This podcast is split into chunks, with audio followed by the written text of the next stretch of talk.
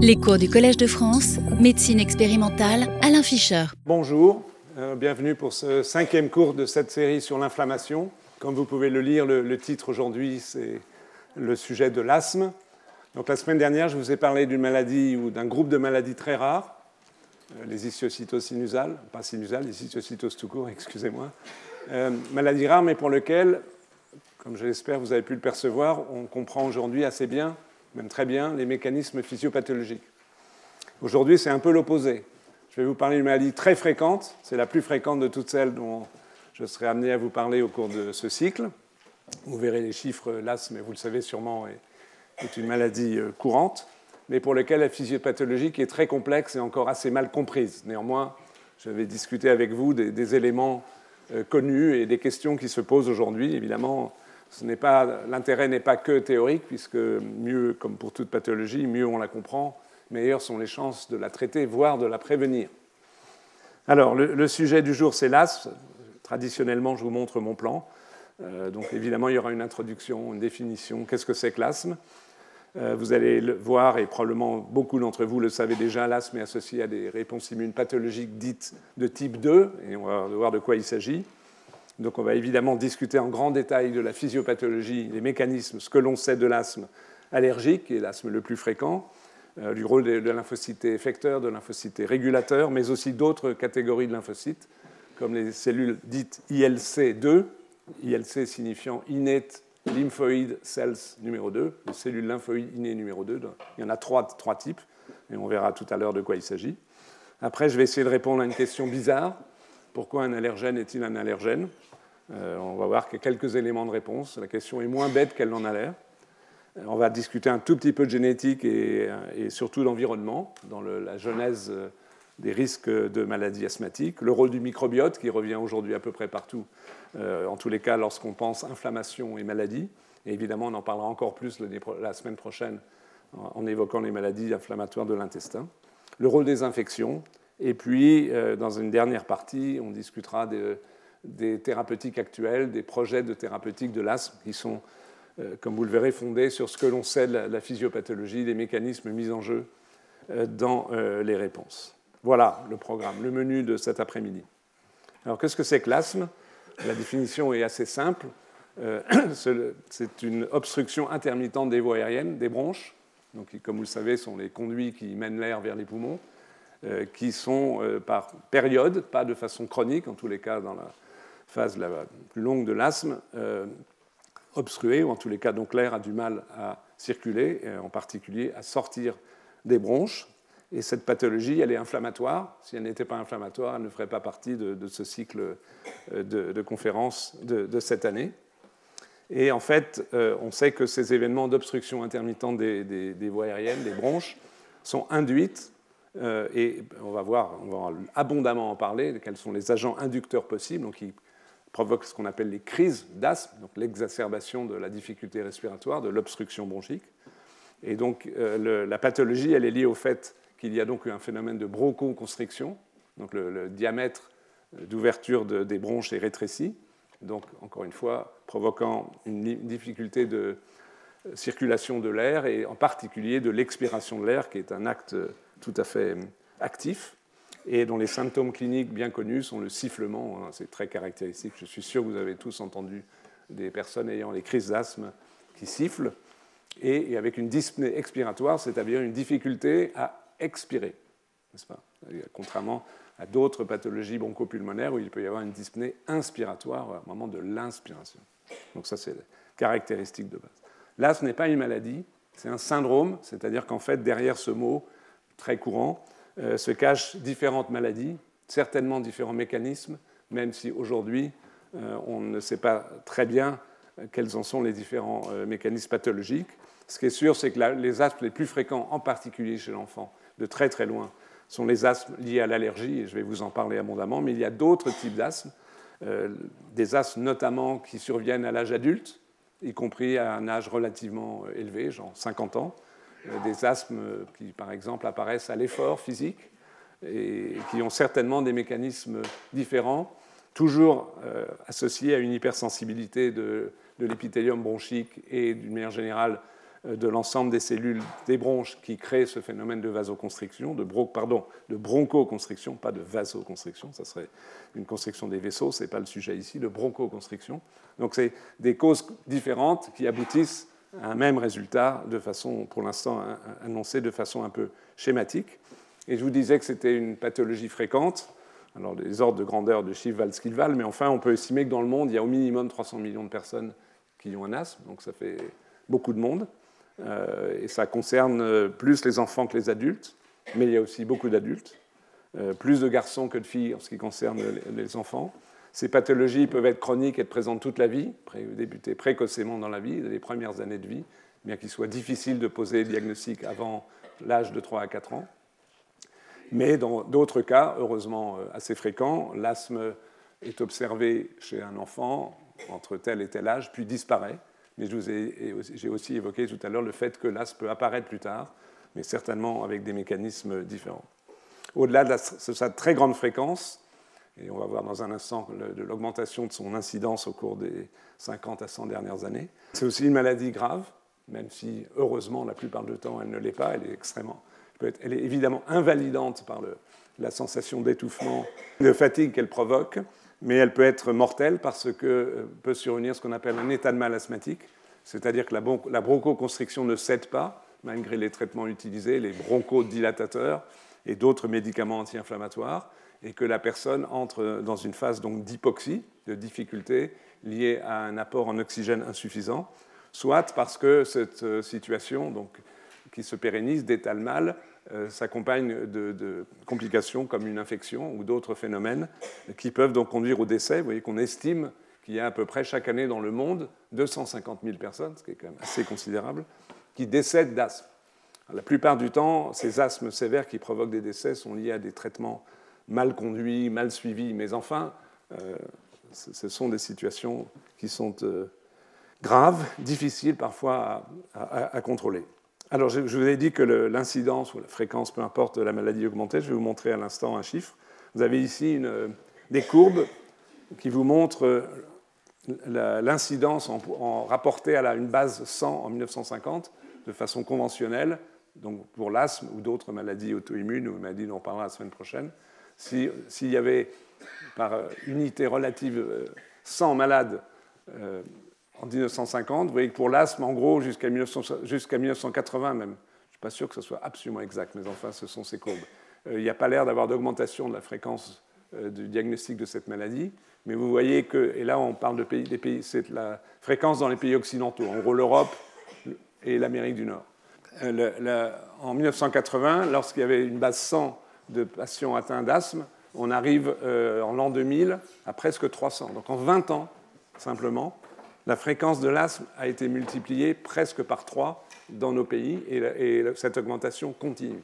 Donc à l'évidence, il se passe quelque chose, parce que nous n'avons pas changé radicalement dans notre constitution, qui fait que euh, nous sommes, euh, dans l'environnement où nous vivons, beaucoup plus susceptibles à, développer des crises d'asthme que c'était le cas euh, il y a 50, 100 ou 200 ans. On viendra sur certains de ces éléments. Au passage, vous pouvez voir que ce n'est pas que l'asthme dont l'incidence augmente, euh, la sclérose en plaques, le diabète de type 1, donc des maladies auto-immunes, et la maladie de Crohn, maladie inflammatoire de l'intestin, dont on parlera dans une semaine. Je vous remontrerai probablement cette courbe. sont aussi des maladies dont on observe euh, l'augmentation très très sensible de fréquence, de façon croisée euh, avec la réduction de fréquence des infections, d'une manière un peu, large, qui amène des discussions de théorie dont j'ai déjà dû vous dire un mot dans, dans les années passées dite théorie de l'hygiène, mais on en parlera éventuellement tout à l'heure. Donc en tous les cas, retenez que 1, c'est une pathologie fréquente, et 2, c'est une pathologie dont la fréquence est en augmentation de façon très sensible euh, depuis 30 à 40 ans dans, le contexte dans lequel nous vivons. Alors si on fait une espèce de résumé général de ce qui se passe dans l'asthme en termes de facteurs de risque, et qui induisent donc cette bronchoconstriction, avant d'entrer dans plus de détails, si on regarde dans les livres de médecine, on trouve qu'il y a beaucoup de facteurs qui interviennent tous, et on peut donc les lister, même si on ne va pas les, détailler. Il y a des facteurs endogènes, donc propres à l'individu, typiquement des facteurs génétiques. Je vous montrerai tout à l'heure une ou deux images euh, explicitant les facteurs de risque génétiques connus de l'asthme, qui existent, mais qui ne rendent pas compte de façon euh, essentiels de, la survenue et du risque d'asthme. Le fait d'être allergique, on l'a déjà, évoqué. Le fait d'avoir une hyper-réponse, une hypersensibilité des bronches à, se contre, à donc être entré en contraction plus facilement que chez quelqu'un d'autre, qui peut être aussi un facteur génétique ou lié à, des facteurs externes de l'histoire de ces personnes. Euh, le genre, et chez les enfants, donc les garçons sont plus fréquemment touchés que les filles, les, ethnies où il y a des différences. Le fait d'être en surcharge de poids est un facteur de risque, même si les raisons ne sont pas claires. Et le rôle des infections virales précoces est certain, et je vous donnerai tout à l'heure, on évoquera cela plus en détail à travers des données épidémiologiques et aussi des données expérimentales et des tentatives d'explication comment la survenue d'infections virales dans les premières années de vie peut favoriser ensuite le développement d'un asthme. Mais vous allez voir aussi une fois de temps en temps, les choses sont plus compliquées, que d'autres infections virales pourraient être protectrices. Donc, c'est un premier élément de complexité qui reviendra euh, euh, assez souvent lorsqu'on parle d'asthme. Dans les facteurs environnementaux immédiats, donc déclenchant d'une crise, évidemment les allergènes, euh, l'utilisation de, substances qu'on peut être amené à utiliser qui sont modificateurs de, l'état de constriction des bronches, le tabagisme, y compris le tabagisme passif, contrairement à ce que certains ont pu dire, a un rôle favorisant euh, la survenue de crises d'asthme, les infections respiratoires au moment qui vont être déclenchantes de la crise, euh, la, présence de particules dans l'air polluantes, qui sont certainement un des éléments, pas le seul,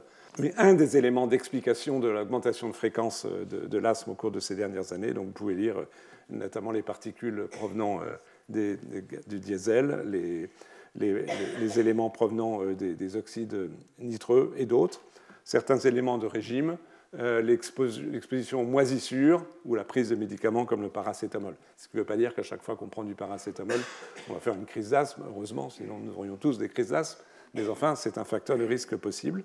Et donc, on retrouve euh, une série de ces agents qui sont comme éléments qui induisent une crise un temps T chez quelqu'un, les allergènes en premier lieu en tant que euh, situation d'asthme d'origine allergique, on y reviendra, les infections de, l'arbre respiratoire supérieur, dans certains cas l'exercice, l'hyperventilation, j'ai parlé tout à l'heure de l'asthme d'effort, qu'on observe parfois en particulier chez l'adulte, l'air froid, euh, des gaz, on revient, un peu, il y a un peu de redondance entre cette liste de facteurs environnementaux prédisposants et cette liste de facteurs induisant une crise. Forcément, il y a beaucoup d'éléments communs, des différents gaz toxiques, certains médicaments, les, agents bêta-bloquants, empêche la dilatation des bronches, le stress euh, et euh, des, substances irritantes. Et donc, d'une façon très très schématique, tous ces agents peuvent provoquer euh, au long cours un état inflammatoire, notamment avec la présence d'éosinophiles, on y reviendra largement au niveau des bronches, créer un état d'hypersensibilité à la contraction bronchique et qui font qu'un certain nombre d'agents inducteurs, les allergènes, etc., etc., ceux qui sont là, vont induire de façon pathologique une contraction euh, des muscles des bronches, entre autres éléments pathologiques, responsables de la crise d'asthme avec ses symptômes, la toux, euh, la difficulté respiratoire, la rigidité thoracique et la dyspnée. Voilà, c'est une espèce de vision schématique générale qui vous donne un ordre euh, d'idées concernant les éléments donc de facteurs de risque endogènes, des éléments chroniques de sensibilisation et des éléments inducteurs d'une crise à un moment donné chez un patient, ce qui évidemment il est important sur un plan médical d'essayer d'identifier quels sont les agents inducteurs pour un malade donné pour essayer au maximum d'éviter qu'il soit ensuite au contact, mais ce n'est pas toujours facile, avec ces agents inducteurs, bien évidemment. Alors, si on regarde commence à regarder les choses un peu plus en détail, on s'aperçoit que l'asthme est une maladie en fait assez spectaculaire, enfin de mon point de vue. Quand on regarde la coupe d'une bronche, vous avez ici juxtaposé à gauche la coupe d'une bronche normale et à droite la coupe d'une bronche d'un patient asthmatique. Vous voyez qu'il n'y a pas besoin d'être un grand expert euh, en anatomopathologie euh, pour voir qu'il y a une différence assez considérable entre les deux demi-images, donc qui méritent d'être commentées avec des dessins explicatifs qui figurent en dessous.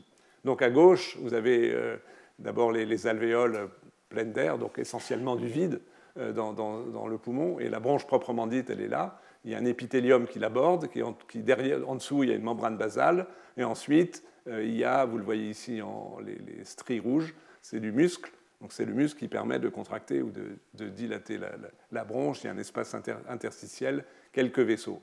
Et vous voyez qu'il y a une lumière euh, ou par, à, travers laquelle, excusez-moi, circule l'air, qui est d'une dimension tout à fait respectable. À droite, et encore il manque un élément pathologique sur cette image, voici une bronche donc d'un sujet asthmatique. Le, point le plus important, c'est que la lumière est rétrécie.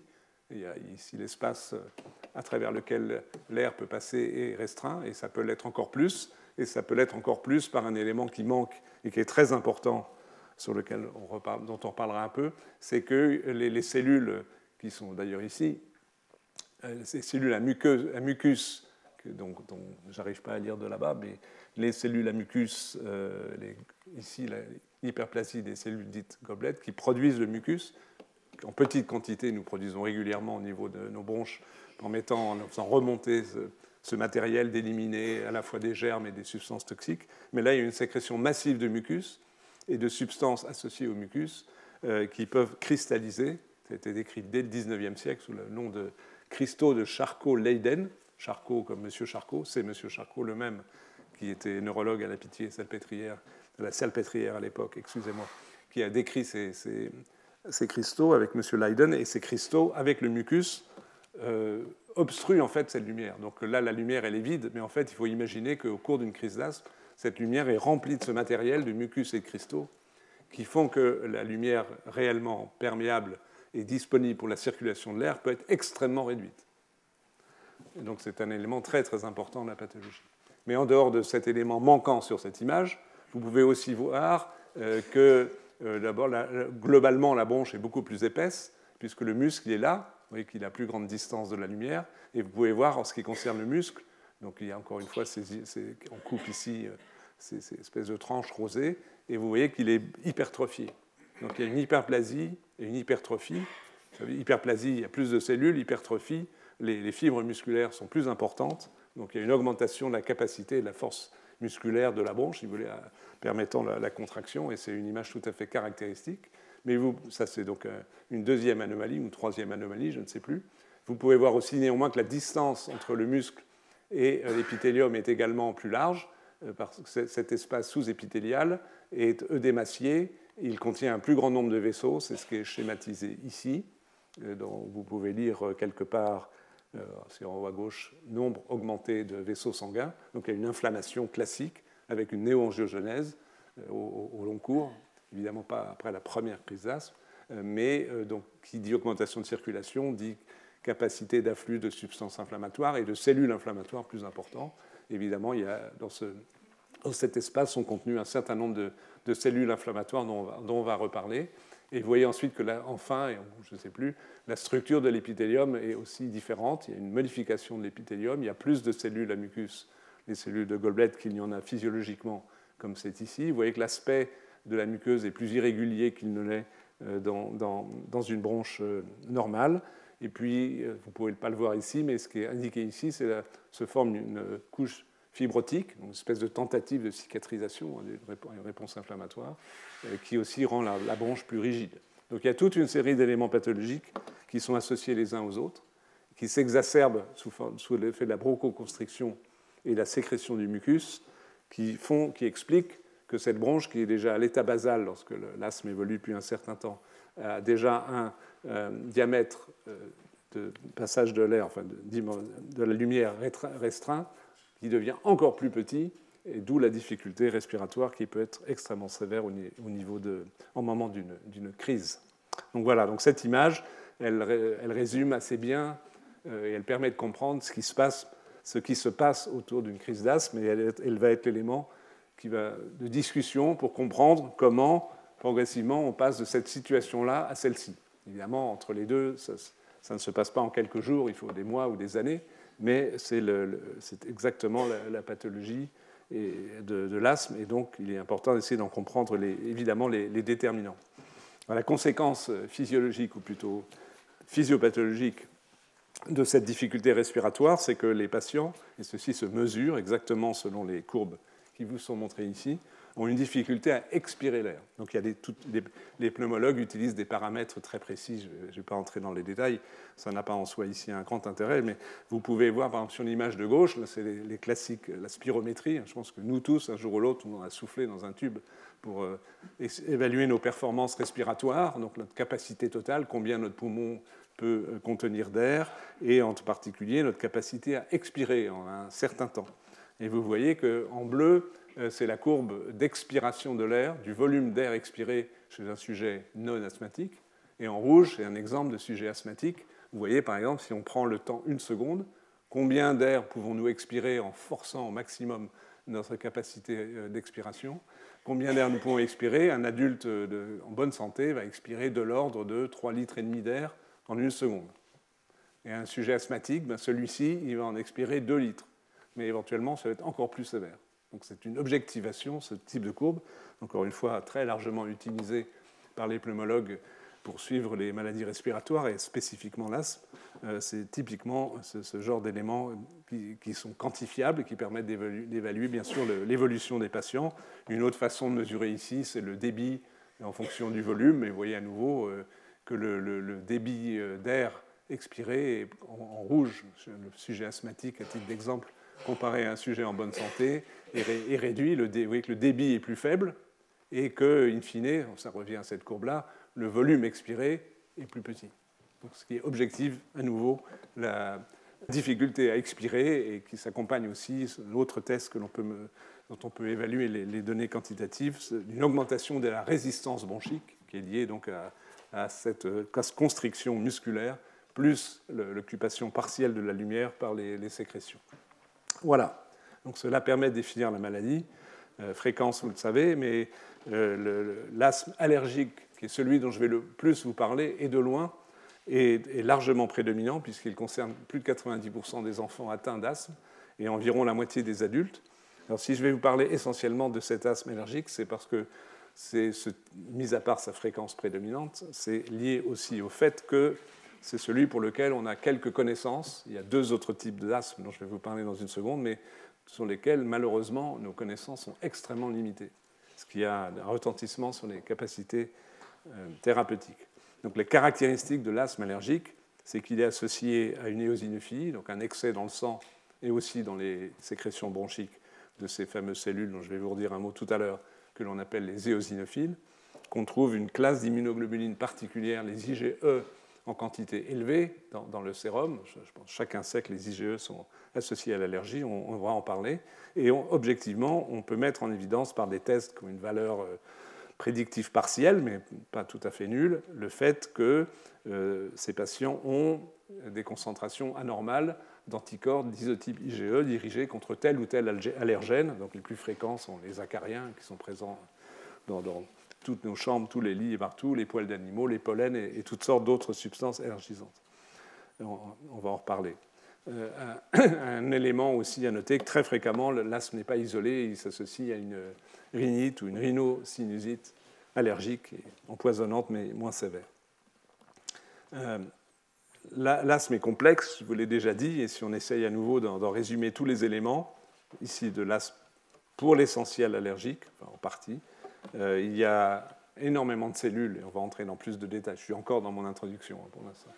Euh, toutes les cellules mises en jeu. Donc en haut, ici, les cellules inflammatoires, et en bas, les cellules qui constituent les, bronches, euh, qui vont sécréter un très grand nombre de familles de molécules, qui toutes jouent un rôle d'une façon ou d'une autre dans la survenue de ces crises d'asthme, avec les conséquences dont j'ai déjà dit un mot, mais que je vais réénumérer pour essayer d'être le, plus clair possible. Donc il y a les cellules, les mastocytes, les éosinophiles, les lymphocytes de responsables de réactions dites de type 2. On va entrer dans, tous les détails tout à l'heure. Les basophiles, parfois les neutrophiles, donc les polynucléaires neutrophiles, mais aussi les plaquettes. Donc beaucoup de cellules inflammatoires sont mises en jeu. On les retrouve toutes au niveau des lésions. Euh, évidemment, les, les cellules qui, qui, constituent la bronche, les cellules épithéliales, les cellules musculaires lisses, je vous ai déjà montré il y a un instant l'hypertrophie de ce système musculaire lisse. Donc c'est un, système musculaire différent, comme vous le savez, des muscles squelettiques, des muscles striés. Et sur l'endothélial des vaisseaux, les fibroblastes et même la commande nerveuse qui, joue un rôle.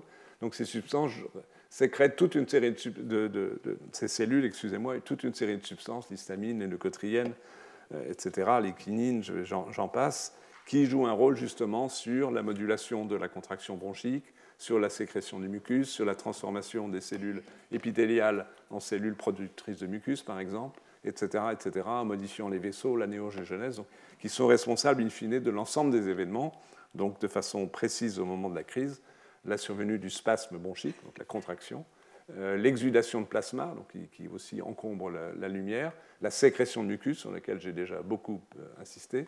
Là, c'est la réactivité bronchique accélérée aiguë, accentuée aiguë, et façon chronique, ce que je vous ai montré tout à l'heure, les modifications structurales, l'hypertrophie musculaire, l'épaississement de la membrane basale avec une fibrose, la modification des cellules épithéliales, etc. Donc c'est là un ensemble d'événements assez complexe. Euh, vous voyez, beaucoup de cellules, beaucoup de, molécules différentes responsables de cette pathologie, sans qu'on soit totalement capable de reconstituer dans le détail euh, l'ensemble des événements euh, qui, se produisent. Un mot rapide, malheureusement faute de connaissances, sur les asthmes non allergiques. Il y en a schématiquement de deux types. classiquement l'asthme qu'on appelle intrinsèque, ce qui veut dire à peu près rien, euh, ça suggère que ce n'est pas extrinsèque, mais, ça veut dire que ce n'est pas d'origine allergique, on va dire, mais il est peut-être quand même extrinsèque, c'est-à-dire qu'il peut être quand même lié éventuellement à euh, une réactivité à tel ou tel euh, agent de l'environnement, mais pas des allergènes. Les IgE ne sont habituellement pas élevés, donc ce sont des maladies plutôt de l'adulte, qui sont sévères, difficiles à traiter, souvent associées à des, des polypes nasaux, donc une pathologie de l'épithélium aussi de l'arbre respiratoire supérieur, de mécanismes avec un S probable, donc plusieurs maladies en fait, pas bien connues. Il y a néanmoins des, éléments communs avec l'asthme allergique, par exemple, malgré le fait qu'il n'y ait pas d'allergie, il y a une éosinophilie. Donc il est possible que dans certaines de ces formes d'asthme, il y ait une pathologie, peut-être, c'est tout à fait euh, spéculatif, de, des éosinophiles. On sait qu'il y a une application des lymphocytes T, ce n'est pas écrit ici, mais aussi des ILC2 que j'ai introduit tout à l'heure et sur lequel on va revenir. Donc c'est à peu près tout ce qu'on sait, c'est-à-dire pas grand-chose malheureusement et ce sont des pathologies qui peuvent être très sévères, très difficiles à traiter. Et il y a aussi une autre forme de l'asthme essentiellement observée chez l'adulte où il n'y a même pas d'éosinophile du tout. Et par contre, on observe de façon prédominante une infiltration par des polynucléaires, d'où son nom d'asthme à polynucléaire neutrophile, qui est globalement sévère, qui touche l'adulte pour l'essentiel, euh, et euh, dont la physiopathologie n'est pas claire. Mais par définition, elle implique une inflammation liée au polynucléaire, encore une fois avec euh, comme conséquence finale les mêmes, les mêmes événements, hein, ceux qui étaient listés ici. Donc les conséquences sont partagées, mais les étiologies sont différentes. Et dans ces cas-là, les, éléments de compréhension restent pour l'instant très limités, si bien que pour la suite, je ne vais pratiquement pas vous en parler. Je vais essentiellement évoquer en plus de détails l'asthme lié aux réactions allergiques donc ce qui me permet d'introduire euh, les éléments immunologiques associés à l'allergie, et en particulier les réponses immunes de type 2 des lymphocytes T. Un rappel euh, de base sur le développement, la différenciation des effecteurs des lymphocytes T CD4 euh, de façon schématique. Si vous considérez un lymphocyte T CD4 naïf, donc qui n'a pas encore rencontré d'antigène et qui est présent dans un organe lymphoïde secondaire, il va être, s'il doit être activé par un antigène, l'être en étant en interaction avec une cellule dendritique, donc une cellule présentatrice d'antigène, dont on a déjà abondamment parlé, et qui, en fonction du contexte de l'origine de ces cellules dendritiques, qui aura migré d'un tissu, on parlait la semaine dernière des cellules de Langerhans, par exemple, provenant de, de l'épiderme de la peau, et en fonction du contexte inflammatoire dans lequel cette présentation d'antigène survient, va induire des signaux de différenciation des lymphocytes TCD4 différents, si bien que le résultat final seront des lymphocytes TCD4 avec des fonctions effectrices distinctes. Donc je vous rappelle qu'il y a de façon un peu schématique par rapport à la réalité, mais de temps en temps, présenter les choses de façon schématique aide à comprendre. Un premier type de différenciation qui ne concerne pas classiquement l'asthme, c'est la différenciation en lymphocytes T de type TH1, dont la fonction principale et de produire comme cytokine interféron gamma qui active les macrophages. On en a parlé dans d'autres circonstances. Il y a un facteur de transcription très important dans cette différenciation en TH1 qui s'appelle Tibet. Et on sait que cette différenciation des T naïves en TH1 se fait en particulier par la production par les cellules dendritiques de l'interleukine 12. OK. deuxième grande famille de lymphocytes CD4 effecteurs, les lymphocytes qu'on appelle TH17 parce qu'ils produisent des cytokines qu'on appelle interleukine 17, mais aussi l'interleukine 22 qui agit sur les muqueuses, mais qui ne sont pas non plus vraiment impliquées en première approximation, au moins dans l'asthme, dont je ne reparlerai pas aujourd'hui. Elles ont un facteur de transcription important qui est ROR et leur différenciation de cellules naïves en cellules TH17 se fait en particulier sous le fait de ces trois cytokines produites par les cellules dendritiques ou l'environnement, interleukine 1, 6 et TGF-bêta. Les cellules qui nous intéressent aujourd'hui, elles sont là. Ce vont être les cellules dites TH2 dans le jargon des immunologistes, cellules qui produisent des cytokines dont on va abondamment reparler aujourd'hui parce qu'elles jouent un rôle majeur dans l'asthme, l'interleukine 4, l'interleukine 5 et l'interleukine 13, qui, sont sécrétées par ces lymphocytes TH2, une fois qu'ils ont été activés, différenciés par des cellules dendritiques dans un contexte de production d'interleukine 4 et un peu par défaut, c'est-à-dire quand ces autres cytokines ne sont pas dans le milieu. Donc c'est une espèce de différenciation passive, pas tout à fait passive, c'est comme un rôle pour l'interleukine 4 euh, de ces lymphocytes naïfs en TH2.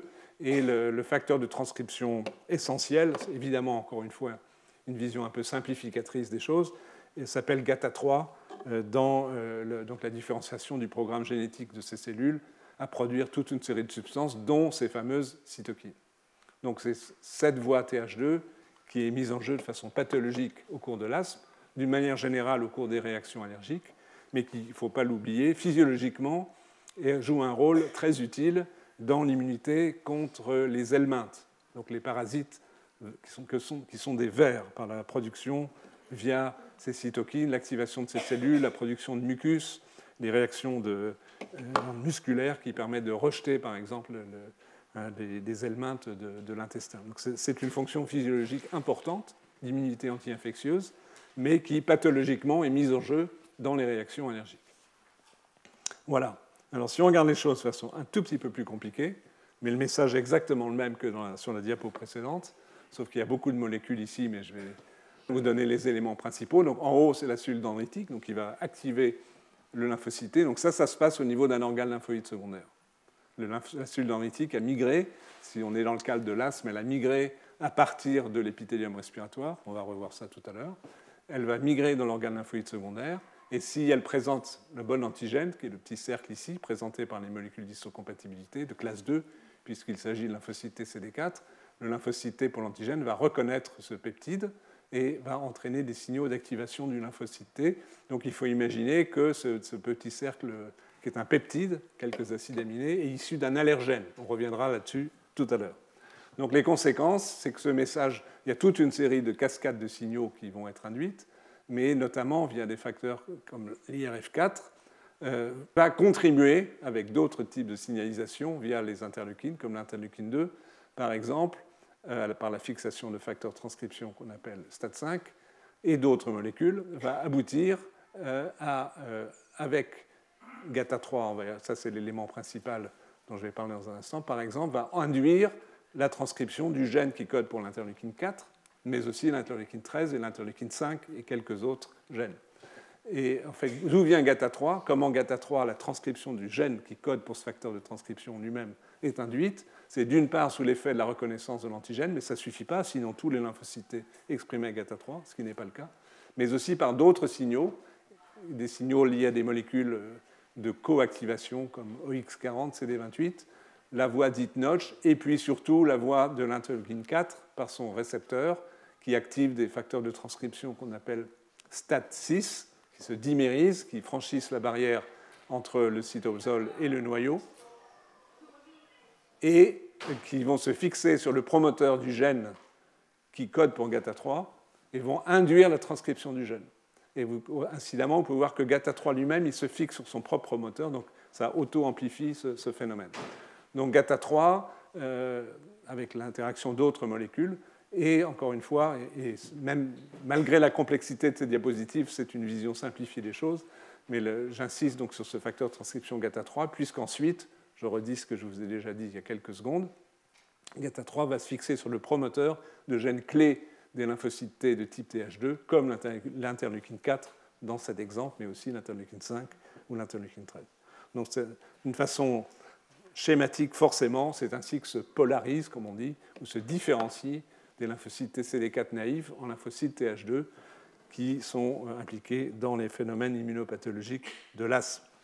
Alors dans une vision simple pour l'instant, ça va se compliquer un peu, un schéma général de, ce qui se passe dans l'asthme allergique.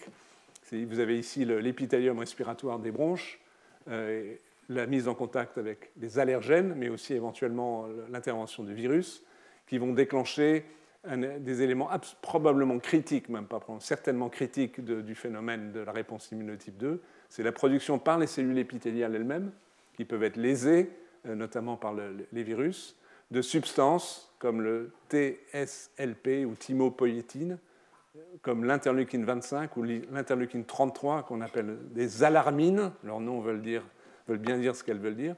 Il y a alarme, il y a agression sur la cellule épithéliale, quelle qu'en soit l'origine exacte, mais la sécrétion très rapide de ces substances vont jouer un rôle essentiel parce qu'elles vont activer les cellules dendritiques dans un sens de polarisation DT vers dans un sens TH2, donc c'est absolument fondamental. Donc cette, partie-là, euh, elle, euh, elle, correspond à ce que je vous ai montré sur la diapo précédente. Les cellules dendritiques vont migrer euh, dans les organes lymphoïdes secondaires, vont, activer des TH2 qui vont ensuite remigrer dans, la zone péribronchique. Et en parallèle, ces mêmes alarmines, comme l'interleukine 25 ou l'interleukine 33, vont directement activer les cellules lymphoïdes de type 2 qui sont présentes au niveau des bronches qui vont agir extrêmement rapidement et contribuer à la production de cytokines favorisant la, réaction allergique et, donc l'inflammation au niveau des bronches dans le cas de l'asthme, notamment la production d'interleukine 5, comme les cellules TH2, sachant que l'interleukine 5 va induire la production d'éosinophiles par la moelle osseuse et va recruter les éosinophiles du sang vers la, zone où est produite cette cytokine, donc ici autour des, autour des bronches, et va aussi activer ces éosinophiles. Il y a aussi la production de chémokines, donc de facteurs attractants, attracteurs excusez-moi, euh, de cellules. Par exemple, les cellules respiratoires épithéliales qui produisent des alarmines, elles produisent aussi une chémokine s'appelle CCL11 qui va directement activer et recruter pardon, les éosinophiles.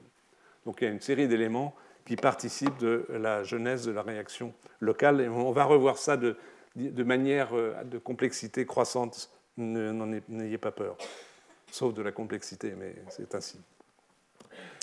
Un, résumé de tout ce qui se passe, c'est un peu plus compliqué ici, mais c'est un peu la même idée.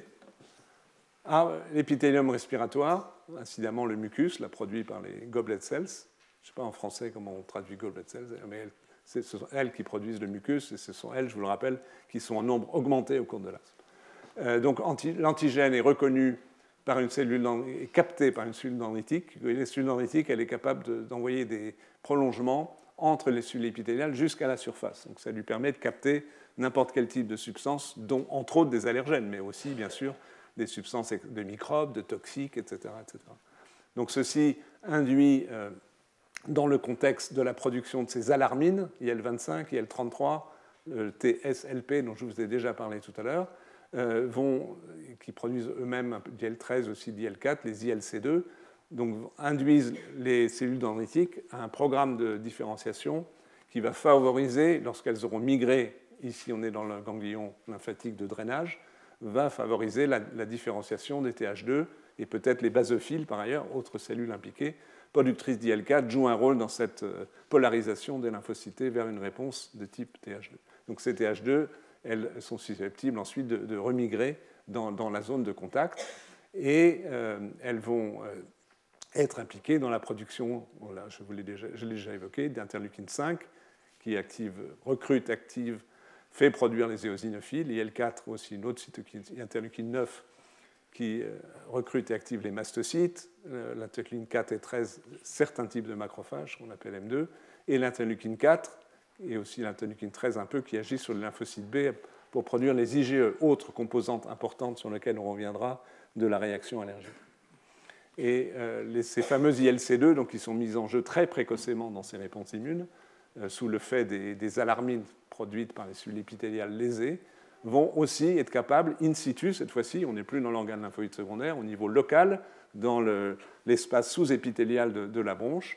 donc au moment d'une crise, peuvent activer in situ les, cellules TH2 à produire in situ des quantités importantes de, toutes ces cytokines. vous avez déjà une complexité un peu plus large des différents partenaires cellulaires et moléculaires impliqués dans la réponse de type 2 et qui, in fine, va entraîner des modifications des cellules épithéliales, des, cellules musculaires lisses, des cellules à muqueuses, etc., etc., des différentes cellules présentes euh, au, niveau de la bronche. Alors un mot, de, puisqu'on passe en revue les différentes cellules impliquées, après avoir parlé des, lymphocytes T, les lymphocytes innés de type 2, donc cette fois-ci, ce ne sont plus des cellules circulantes, ce sont des cellules résidentes, ce sont des cellules lymphocytaires issues de la moelle osseuse, mais une fois qu'elles ont migré après leur production dans un tissu, elles y restent, elles sont résidentes, elles sont en fait préactivées, elles ne sont pas présentes en grand nombre, surtout chez l'homme, il y en a relativement peu, mais dès qu'elles elles reçoivent un signal de ces alarmines dont je vous ai parlé il y a un instant, immédiatement, elles n'ont pas besoin d'étapes intermédiaires de prolifération ou d'activation, contrairement aux lymphocytes, dans un temps extrêmement rapide, quelques secondes, quelques minutes, elles vont être capables de produire donc les, mêmes types de cytokines que celles qui sont produites par les lymphocytes, notamment l'interleukine 5 et l'interleukine 13, donc qui favorisent, je me répète, à dessein, favorisent la migration des cellules dendritiques vers les ganglions lymphoïdes, donc qui vont favoriser l'activation des lymphocytes T de cellules T naïves à cellules TH2, qui ensuite remigreront vers la, bronche. Et on l'a vu dans le schéma précédent, elles peuvent aussi directement activer les lymphocytes T en présentant l'antigène. Donc apparemment, ces cellules jouent un rôle majeur dans les étapes initiales et de l'induction euh, de l'asthme allergique et aussi d'une certaine façon dans son exécution au moment des crises. On va voir tout à l'heure que euh, lorsqu'on s'intéresse aux données expérimentales disponibles, les choses ne sont pas tout à fait aussi claires. En fait, il y a des données contradictoires. C'est ce que vous allez voir tout à l'heure. Désolé pour cela, mais c'est ainsi. Euh, autre cellule importante, les éosinophiles, après les lymphocytes et les, cellules ILC, Innate Lymphoid Cells de type 2, euh, les eosinophiles, dont chacun a entendu parler, qui sont des cellules présentes en petite quantité dans la circulation sanguine, sont présentes dans la moelle osseuse, et dont la production dans la moelle osseuse est activée par l'interleukine 5, donc sécrétée par les ILC2, par les lymphocytes H2. Et ces cellules, elles ont cette euh, morphologie, on les reconnaît très facilement sur les frottis sanguins. Vous avez un polynucléaire neutrophile. Elles ont aussi des noyaux polylobés, comme les polynucléaires neutrophiles, mais leur euh, cytoplasme est plein de granulations ici colorées en rouge, qui permet de les reconnaître très aisément euh, sur n'importe quel frottis sanguin et de les compter si on souhaite les compter. Et là, vous avez une image en microscopie électronique euh, d'un tel éosinophile. Et vous voyez qu'il contient euh, un très grand nombre de granulations, qui sont celles vues en microscopie optique ici en rouge, un très grand nombre de granulations au sein du cytoplasme, et le point important, c'est que, comme c'est écrit ici, ce sont des granules sécrétoires.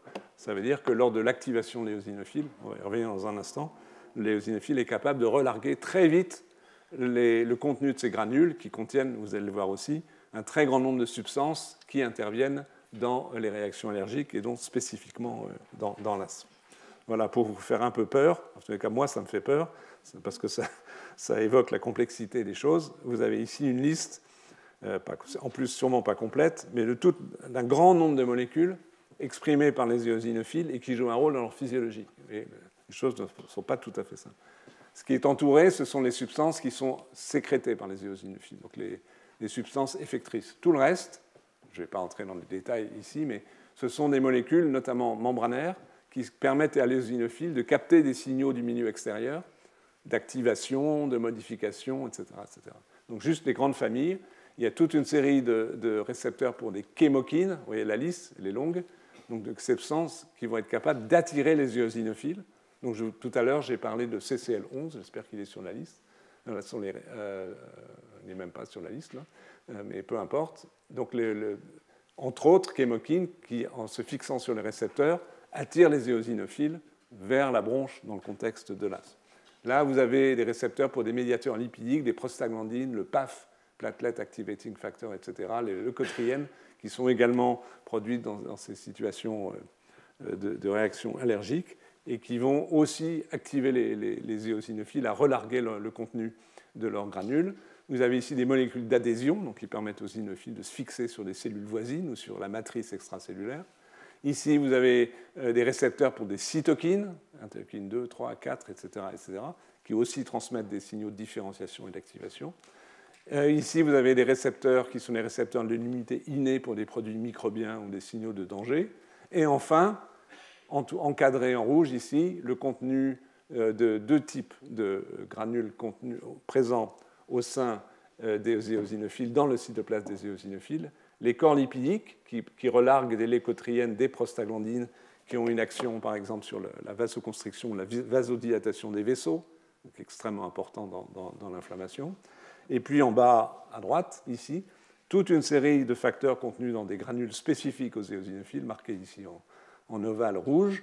La liste est longue, on ne va pas la, passer en vue, mais on retrouve des cytokines, des facteurs de croissance, des, des chémokines et des enzymes, toute une série d'enzymes ici, en collagénase, phosphatase acide, etc., etc. Donc ils vont avoir une, action majeure sur le milieu au sein duquel l'éosinophile est présent. Et donc ce sont ces molécules qui, en grande partie, ce ne sont pas les seuls, puisqu'il n'y a pas que les éosinophiles qui sont mis en jeu, mais ce sont des molécules très importantes dans l'induction des modifications des bronches que j'ai évoquées au début et qu'on réévoquera euh, dans un instant.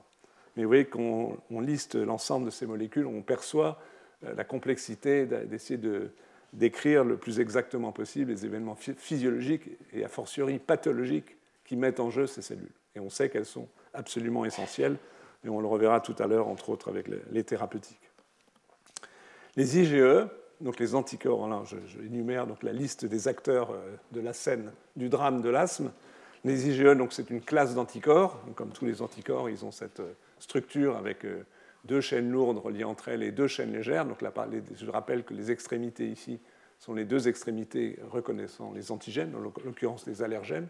Là, sur cette image, c'est une IgE située à la membrane du lymphocyte B, donc un lymphocyte B qui est susceptible de produire un anticorps de, classe IgE. Les anticorps de classe IgE, contrairement aux autres, c'est-à-dire les, IgG, les IgA, les IgM, sont, présents en toute petite quantité. En fait, probablement, le système est régulé ainsi, compte tenu justement des, capacités euh, extrêmement puissantes d'activation de cellules comme les, mastophytes ou les basophiles par les, par les IgE, et en avoir trop serait sans doute assez dangereux. Une autre caractéristique, probablement aussi de, régulation euh, par rapport à des agents très puissants, c'est que leur durée de vie est très courte, seulement deux jours, quand par exemple les IgG ont une durée de vie de 21 jours. Ça vous donne un ordre. Et donc on en a très très peu. Euh, et ces, IgE on va voir dans quel contexte dans un instant, sont produites par des lymphocytes B, donc c'est du classique productrice d'anticorps, qui sont activés dans les organes lymphoïdes secondaires, mais aussi qui peuvent migrer dans les zones euh, inflammatoires où se produit l'asthme. Et un point important, c'est que les, IgE donc, qui ont cette structure, mais solubles cette fois-ci, produits par ces lymphocytes B, complexés avec un antigène, se fixent sur des récepteurs à la surface des mastocytes et des basophiles en particulier, mais aussi des cellules dendritiques et des macrophages, et vont activer les cellules mastocytaires ou les basophiles à relarguer leur contenu. Là aussi, je, vous passe, euh, sinon ce serait trop long et euh, probablement un peu fastidieux, la très grande quantité de molécules qui jouent aussi un rôle dans ces pathologies allergiques qui sont contenus dans les mastocytes et les euh, basophiles. Mais le point important, c'est que les IgE, produits par ces lymphocytes B, lorsqu'ils ont reconnu un, antigène, en l'occurrence ici un allergène, vont induire le relargage rapide et massif du contenu des cellules mastocytaires des basophiles, dans une certaine mesure activées des cellules dendritiques et des macrophages, et que ces, molécules relarguées jouent un rôle important dans euh, le processus pathologique. Ce n'est pas inintéressant de, de de s'intéresser un peu plus, de s'attarder sur ces IgE, surtout qu'il y a des données assez récentes. Ça, c'est un schéma que chez USUD, j'ai extrait d'un article récent publié dans le journal qui s'appelle Immunity, sur la façon dont les, individus allergiques, donc en particulier sujets asthmatiques, produisent ces anticorps de type IgE. Et c'est assez particulier. Donc les, je vous rappelle ce que je vous ai dit un instant, c'est que les lymphocytes B sont produits dans les organes lymphoïdes secondaires et au cours de structures qu'on appelle les centres germinatifs. On a eu l'occasion dans d'autres cours de nous parler de centres germinatifs. Donc c'est un sujet, disons, A et un sujet B, vous allez voir à la fin pourquoi deux individus apparaissent ici. Euh, mettons qu'à ce stade-là, ce sont des lymphocytes B naïfs, ils n'ont pas été en contact avec un, avec allergène. Il se trouve que ce sont des sujets potentiellement amenés euh, à développer euh, des anticorps d'isotype IgE dirigés contre des allergènes, pour des raisons éventuellement génétique, peut-être environnementale, ce n'est pas le point ici. Donc, lors d'une première exposition, ces lymphocytes B vont être activés avec l'aide de lymphocytes T, etc., et donner naissance, in fine, à des lymphocytes B qu'on qualifie de mémoire à longue durée de vie, euh, et capables de produire des anticorps de différents isotypes, mais pas d'IgE, alors qu'on parle, même, on parle bien de l'antigène allergénisant, l'allergène, des IgG, des IgM, ici de même. Et puis le, patient va être réexposé une seconde fois, une troisième fois, etc., etc., à l'allergène. Dans l'exemple qui est évoqué ici, c'est un exemple le plus fréquent dans, certains pays, c'est l'allergie à des, extraits de, cacahuètes. Au Japon, c'est ultra fréquent, par exemple. Euh, donc dans, les réexpositions suivantes, les lymphocytes B mémoire, non pas des lymphocytes B naïfs, les lymphocytes B mémoire vont euh, modifier donc leur euh, immunoglobuline, de même façon qu'ils l'ont fait initialement entre IgM et IgG, par exemple. Mais là, ils vont, en franglais, switcher, en fait, le phénomène de commutation isotypique, de recombinaison des gènes d'immunoglobuline, qui va faire que le lymphocyte B, reconnaissant l'allergène, mais qui était d'isotype IgG, va maintenant être d'isotype IgE et donc avec ces propriétés de, la protéine d'activer les mastocytes, etc. Et donc ce processus survient aussi dans les organes lymphoïdes secondaires, mais dans un deuxième temps, euh, et, donne naissance à des plasmocytes, donc ce sont les cellules classiques productrices d'anticorps en très très grande quantité. Et ces plasmocytes IgE en fait ont une courte durée de vie. Ils ne vont pas persister, alors qu'il y a des plasmocytes dont on sait qu'ils peuvent persister presque pour la vie durant.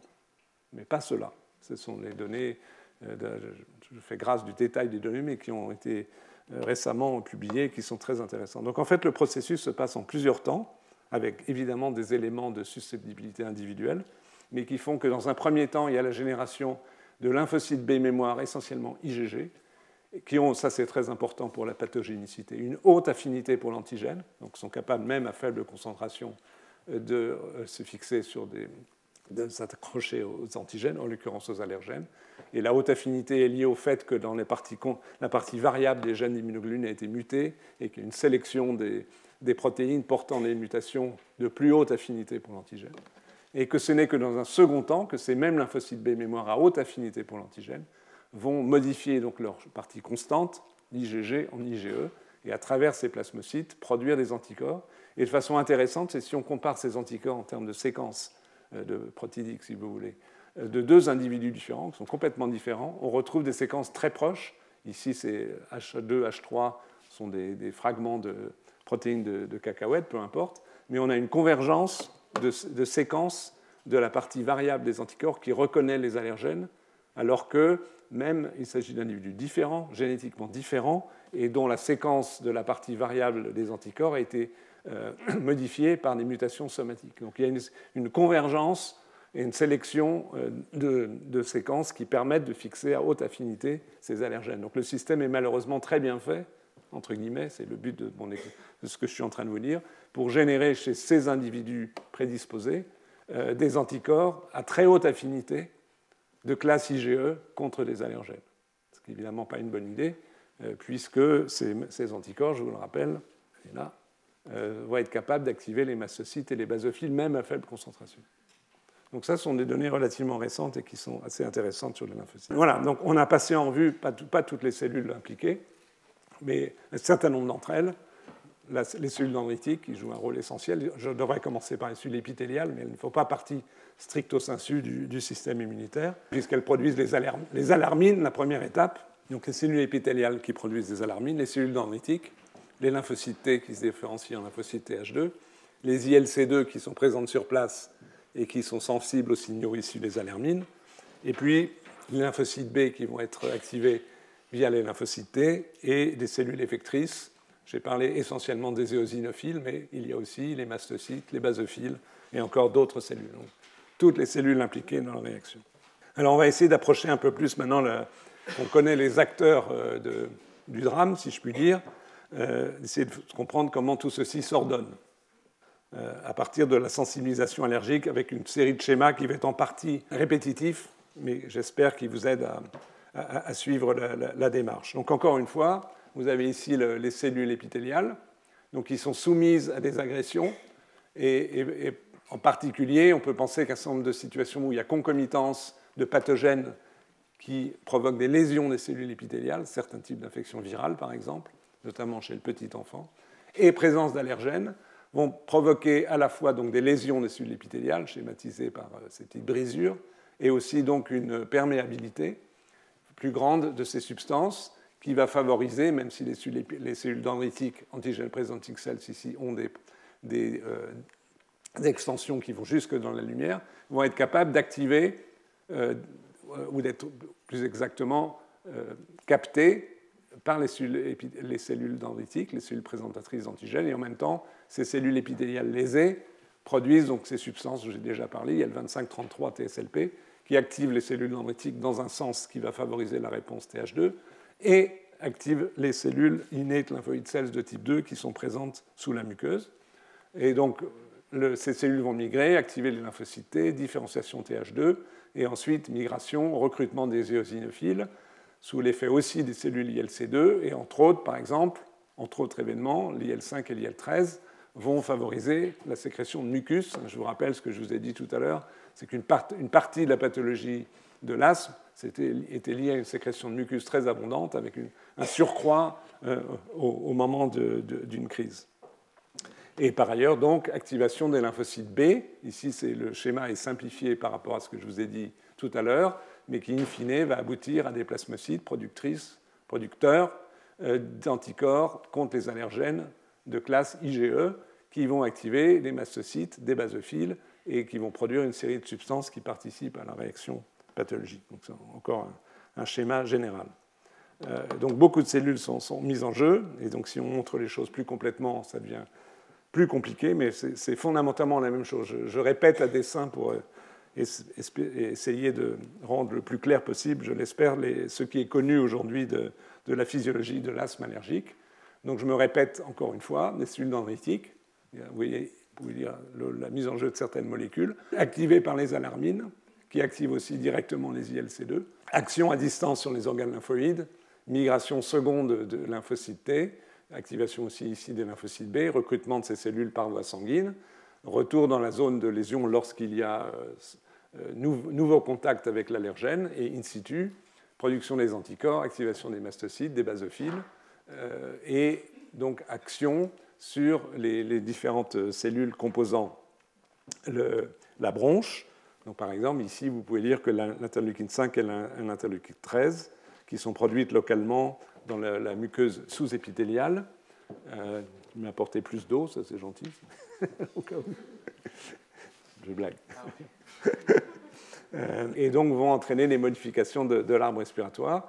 Par exemple, ici, vous pouvez lire, vous il y a l'accumulation des éosinophiles euh, et, des basophiles qui vont clairement favoriser euh, la, production du mucus par les cellules à muqueuse, qui vont entraîner une transdifférenciation de cellules épithéliales en cellules à mucus. Je vous rappelez, vous, un des premiers schémas qui montrait un excès de cellules à mucus par rapport à, une, situation physiologique, c'est écrit ici d'ailleurs, métaplasie des cellules de gobelette, augmentation des réserves de mucine, les points blancs, et donc possibilité ici euh, de euh, la production tout à fait pathologique de mucus qui va encombrer l'arbre respiratoire. Et ces mêmes cytokines, par ailleurs, agissent aussi, ce qui n'est pas sur l'image ici, je pense que ça va apparaître sur une autre image, sur les cellules musculaires lisses, entraînant leur, contraction. Euh, c'est ici à nouveau schématisé. Induction par les allergènes, cellules dendritiques, cellules épithéliales, stress, lésions, euh, les, alarmines, les chémokines, activation des ILC2, action sur les cellules dendritiques, migration sur les organes lymphoïdes, dans les organes lymphoïdes, différenciation des cellules naïves en TH2, avec l'interleukine 4 et l'interleukine 13, coopération avec les lymphocytes B qui sont capables de produire des IgE. On a vu en plusieurs temps, hein, je le répète, ces cellules vont pouvoir migrer via la circulation sanguine dans la zone lésée euh, et par ailleurs interviennent aussi assez rapidement les basophiles qui produisent l'IL4 et qui favorisent euh, ces, phénomènes. Si bien que dans le déclenchement d'une crise, si on, on, considère l'allergène ici, euh, ça peut être un pollen ou d'autres substances allergéniques, il y aura rapidement la mise en jeu, parce que cette fois-ci les cellules sont présentes, on n'est plus dans le ganglion lymphoïde, in situ, les cellules TH2, où l'antigène est présenté, euh, et les ILC2, la production des cytokines, le recrutement, l'activation des B, le recrutement de toutes ces cellules, et donc accentuation de la sécrétion de mucus, donc encombrement euh, des bronches, et bronchoconstriction, action sur les cellules musculaires lisses. Ce sont les deux phénomènes aigus qui rendent compte euh, de euh, la difficulté du passage de l'air expiratoire au, niveau des bronches. Voilà, résumé ici avec quelles sont les, molécules qui sont responsables de ces différentes actions. Hypersensibilité bronchique, contraction des fibres musculaires lisses, hyperplasie et hypertrophie, donc augmentation de nombre et d'importance de, ces cellules, de ces cellules fibres, de ces cellules musculaires lisses, je vais y arriver. Donc ça, c'est essentiellement le fait de l'interleukine 13, qui est produite, je vous le rappelle, par les lymphocytes de type TH2 et par les cellules ILC de type 2. Épaississement de la membrane basale, fibrose sous-épithéliale que j'ai évoqué, c'est le fait de protéines qui sont produites par les éosinophiles, comme ECP, MBP et d'autres, et aussi les amphirégulines qui sont produites et par les lymphocytes et l'ILC2, qui remanient aussi l'épithélium. Je vous ai parlé de la modification euh, vers la transformation de cellules épithéliales classiques en cellules à mucus. Donc la sécrétion de mucus, l'hyperplasie des cellules à mucus. Donc à la fois, il y a aussi une hyperplasie et une hypertrophie. Et le fait des cytokines, là il y a une erreur, ce n'est pas l'interleukine 15, excusez-moi, l'interleukine 5 et l'interleukine 13, produits à nouveau par les lymphocytes d'ILC2. Et enfin, il y a aussi une néo-angiogenèse, un nouveau vaisseau, donc évidemment un événement qui permet de contribuer à l'inflammation, puisque à travers ces vaisseaux, cela permet un apport supplémentaire de molécules pro-inflammatoires et de cellules pro-inflammatoires, les lymphocytes B, les éosinophiles, etc., et qui sont à nouveau en partie le fait de protéines comme la myéloperoxydase et le, je crois que c'est l'éosinophiles cationiques protéines qui sont produites par les éosinophiles. Et encore, c'est une vision simplifier les choses, mais qui vous donne une idée quand même globale des événements principaux de la, physiopathologie de l'asthme allergique. Alors comprendre cela, c'est relativement important parce que ça donne quelques pistes thérapeutiques. On va, voir ça euh, dans, quelques minutes.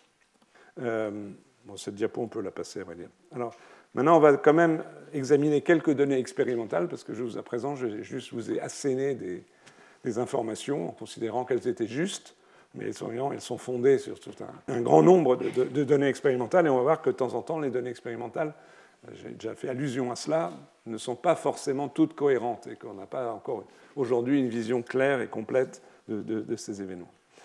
En particulier, ici, une étude qui a été publiée il y a, trois ans, euh, à partir de l'étude de lymphocyte TCD4, effecteur, TH2 dans ce qui nous intéresse aujourd'hui, et les lymphocytes régulateurs qui se, qui se caractérisent notamment par l'expression d'une protéine qui est très importante qui s'appelle FOXP3. Et là, ce qui est étudié, c'est une série d'individus, euh, des individus euh, euh, qui sont des sujets adultes, bien portants, mais aussi on regarde le sang du cordon. On va regarder, on va détecter la fréquence de lymphocytes régulateurs, ça c'est cette première image, qui sont spécifiques d'allergènes avec des systèmes de, reconnaissance in vitro. Et vous, pouvez voir, vous avez toute une série d'allergènes, l'œuf, le lait, le porc, la tomate, la pomme de terre, le blé, des bactéries ici. Euh, donc ça sont des allergènes alimentaires. Ici, des euh, bactéries commensales, donc qui sont présentes dans notre flore digestive. Euh, ici, des agents infectieux ou vaccinaux. Et ici, ces substances nous intéressent particulièrement parce que ce sont des aéroallergènes. Ça, c'est des allergènes digestifs. Aéroallergènes, ce sont des allergènes provoquant donc une réaction pathologique au niveau respiratoire, notamment de l'asthme. Donc ça peut être des allergènes issus du champignon Fumigatus, euh, issus euh, des acariens, birch du bouleau ou, d'autres plantes. Et vous pouvez voir euh, ben, qu'en fréquence, nous avons, chez des sujets bien portants, non allergiques, un certain nombre, chaque point c'est un sujet différent, un certain nombre de cellules, pour 10 000 environ, régulatrices, qui est spécifique de tel ou tel allergène respiratoire. si on regarde dans le sang du cordon, il n'y en a pas. Donc ils sont acquis au cours de la vie. Comparé à l'âge adulte, voyez, il y a une grande dispersion de fréquence d'un individu à l'autre, mais ils sont clairement acquis, euh, ils ne sont pas présents dès la naissance. Donc ils sont acquis probablement parce que dans un contexte de reconnaissance de ces substances antigéniques. Donc le point important ici, premier message, c'est que tout, le monde, bien portant ou malade, là ce sont des bien portants, nous avons tous euh, des lymphocytes et en l'occurrence des lymphocytes régulateurs, donc qui contrôlent la réponse immunitaire, spécifiques d'allergènes. Donc on a été soumis à une stimulation antigénique, nous avons développé des cellules T régulatrices et probablement qui permettent d'éviter la réaction allergique. Premier message. Deuxième message, euh, quid des cellules effectrices? Est-ce que nous avons des cellules effectrices? Euh, présentes chez les sujets normaux, donc susceptibles d'être impliquées dans une réponse allergique Et la réponse est oui. Et quand on regarde les aéroallergènes en rouge, c'est ce qui nous intéresse dans la seconde, et c'est encore plus vrai euh, que pour les antigènes d'origine alimentaire, des bactéries commensales, des agents infectieux ou autres. Euh, si on fait le, rapport entre le nombre de lymphocytes régulateurs spécifiques de telle ou telle substance, l'aspergillus ou l'acarien par exemple, ici les deux premières colonnes, au nombre de cellules T mémoire effectrices, euh, ce rapport est supérieur à 1, un peu supérieur à 1 ici. Donc s'il y a un rapport, ça veut dire que les deux populations sont présentes. Donc deuxième message, c'est que nous avons des cellules T régulatrices et des cellules T effectrices spécifiques d'allergènes. Nous ne sommes pas malades pour autant. Et chez les sujets bien portants, nous avons un peu plus de cellules T régulatrices que de cellules effectrices. Vous voyez, ce sont les, la barre de 1 ici. C'est en échelle logarithmique, donc c'est en moyenne de 3. Vous voyez qu'il y a une assez grande dispersion. Mais le, message essentiel euh, ici, c'est que, en fait, nous avons tous été soumis à des stimulations allergéniques. Nous avons euh, à la fois généré, selon le schéma que je vous montrais tout à l'heure, des cellules des lymphocytes effecteurs, qui seraient théoriquement capables de réaction allergique, mais nous avons aussi généré des lymphocytes régulateurs et qu'il y a un équilibre qui s'installe, qui évite le phénomène immunopathologique. Donc ça, ce sont les sujets chiens. Maintenant, si on regarde chez les sujets allergiques, qu'en est-il? Ici, c'est l'exemple euh, de, patients qui sont allergiques à des extraits de bouleau, donc euh, typiquement au printemps, qui développent des manifestations allergiques. Donc si on regarde ici les lymphocytes régulateurs, euh, excusez-moi, les lymphocytes effecteurs, en comparant donc la fréquence de ces cellules, on est dans le sang, hein, c'est l'étude de lymphocyté du sang. Chaque point, c'est un individu différent. Vous voyez qu'il y a un peu plus de lymphocytés effecteurs, de l'ordre de 5 à 10 fois plus. C'est plus, mais ce n'est pas énormément plus, dit. Mais quand même, clairement, et c'est très significatif, les sujets allergiques ont, disons, donc 5 à 10 fois plus de lymphocytés effecteurs TH2 spécifiques de l'antigène qui provoque leur maladie, parce que c'est un allergène. Si on regarde les lymphocytes régulateurs, il n'y a pas de différence. Donc on a l'impression que la, pathologie, tous les cas à travers ces observations, n'est pas liée à un déséquilibre de mise en jeu euh, ou de développement des lymphocytes régulateurs spécifiques d'allergènes. Elle est, pour une raison pas si claire, au fait que chez les sujets asthmatiques ou allergiques en général ici, il y a un développement, une amplification plus importante des lymphocytes T effecteurs. C'est une observation, ce n'est pas une explication. Comment se fait-il qu'il y a cette différence ici alors qu'il n'y en a pas là? Mais on aurait pu imaginer qu'on euh, observe une diminution qui est moins de régulateurs chez les sujets spécifiques de l'allergène, naturellement, chez les sujets allergiques, ce qui n'est pas le cas. On aurait pu avoir les deux phénomènes en même temps. Non, il n'y a une différence que concernant les lymphocytes effecteurs. Euh, et euh, si on regarde non seulement leur nombre, mais cette fois-ci leur capacité à proliférer, à partir des cellules présentes dans le sang, euh, en utilisant un marqueur de prolifération qui est KI67. Vous voyez, toujours dans le modèle des, euh, de l'allergie au boulot, vous voyez qu'il y a une plus grande fréquence euh, de, chez le sujet allergique pendant la période de contact avec l'allergène, hein, dans la birch season, quand les bouleaux sont en fleurs. De, chez les sujets allergiques, il y a plus de cellules effectrices prolifératives, mais il y a aussi un peu plus d'excès de cellules régulatrices qui prolifèrent. Donc globalement, le système est stimulé tant sur le plan effecteur que euh, régulateur, même si, évidemment, par définition, le système est déséquilibré en faveur de la réponse effectrice. Euh, et alors, il y a une autre particularité que cette étude montre, qui est assez intrigante, en fait, c'est qu'on pourrait imaginer, a priori, de façon simple, que les lymphocytes effecteurs et les lymphocytes régulateurs, spécifiques de la même classe de molécules, donc l'allergène du boulot, dans l'exemple que je viens de vous indiquer, reconnaissaient exactement les mêmes peptides. Autrement dit, que le TCR était le même c'est simplement la fonction des cellules qui diffère. Mais non, ce n'est pas si simple que ça. Ce que ces, auteurs ont montré, c'est que, en fait, euh, euh, ici les cellules T effectrices ou mémoire, euh, ici les cellules T mémoire, pardon, et si on considère des extraits solubles ou des extraits particuliers d'allergènes, par exemple de champignons, aspergillus, etc., etc., qu'est-ce qu'on observe? Chez les sujets allergiques, il y a beaucoup plus de cellules T effectrices spécifiques d'antigènes solubles que chez les sujets bien portants. Et alors que pour ce qui est des antigènes particuliers, il y en a beaucoup, mais presque, enfin, il y a une différence quand même, mais la différence est, beaucoup plus faible. Et si on exprime euh, le rapport, comme, précédemment, entre lymphocytes régulateurs et, et lymphocytes mémoire, chez les sujets bien portants à l'égard des antigènes solubles, le rapport euh, est supérieur à 1 euh, entre cellules T régulatrices et cellules T effectrices ou mémoire, alors que chez les sujets allergiques, il est beaucoup plus bas. Donc, il semble que lorsqu'il y a pathologie allergique, immunopathologique, comme on peut l'observer dans l'asthme, les lymphocytes H2 reconnaissent des antigènes présentés sous forme soluble plutôt que particulière, ce qui est assez intrigant et difficile à comprendre. Mais on peut imaginer quelque chose de ce genre-là qui cache un certain degré de, non-connaissance. C'est qu'en situation euh, d'antigène euh, particulière, pour l'essentiel, les cellules, évidemment, au centre sont les cellules présentant l'antigène, l'intervention des cellules T régulatrices permet un équilibre suffisant pour éviter une expansion de cellules T effectrices. Alors que euh, s'ils sont libérés des antigènes solubles à partir des antigènes particulières, chez les sujets prédisposés, donc les sujets allergiques pour les raisons environnementales et génétiques, il puisse y avoir une expansion de cellules TH2. Mais il reste ici une grande question, c'est ce qui se passe là, euh, la libération des antigènes solubles, et comment se fait-il qu'ici on soit en situation de déséquilibre? C'est un peu frustrant ce type d'assuration. Elles sont troublantes, elles sont probablement importantes parce qu'elles permettent d'aller un peu plus loin dans la dissection, des, la mise en jeu des lymphocytes au cours de la maladie asthmatique, mais elles ne nous donnent pas la clé de la différence ou des différences existantes entre les sujets qui, in fine, vont développer une maladie allergique comme un asthme et ceux qui ne vont pas la développer. Alors que nous avons tous les mêmes types, toutes ces catégories de cellules, mais pas dans la même proportion. On l'a vu tout à l'heure avec une, capacité proliférative variable.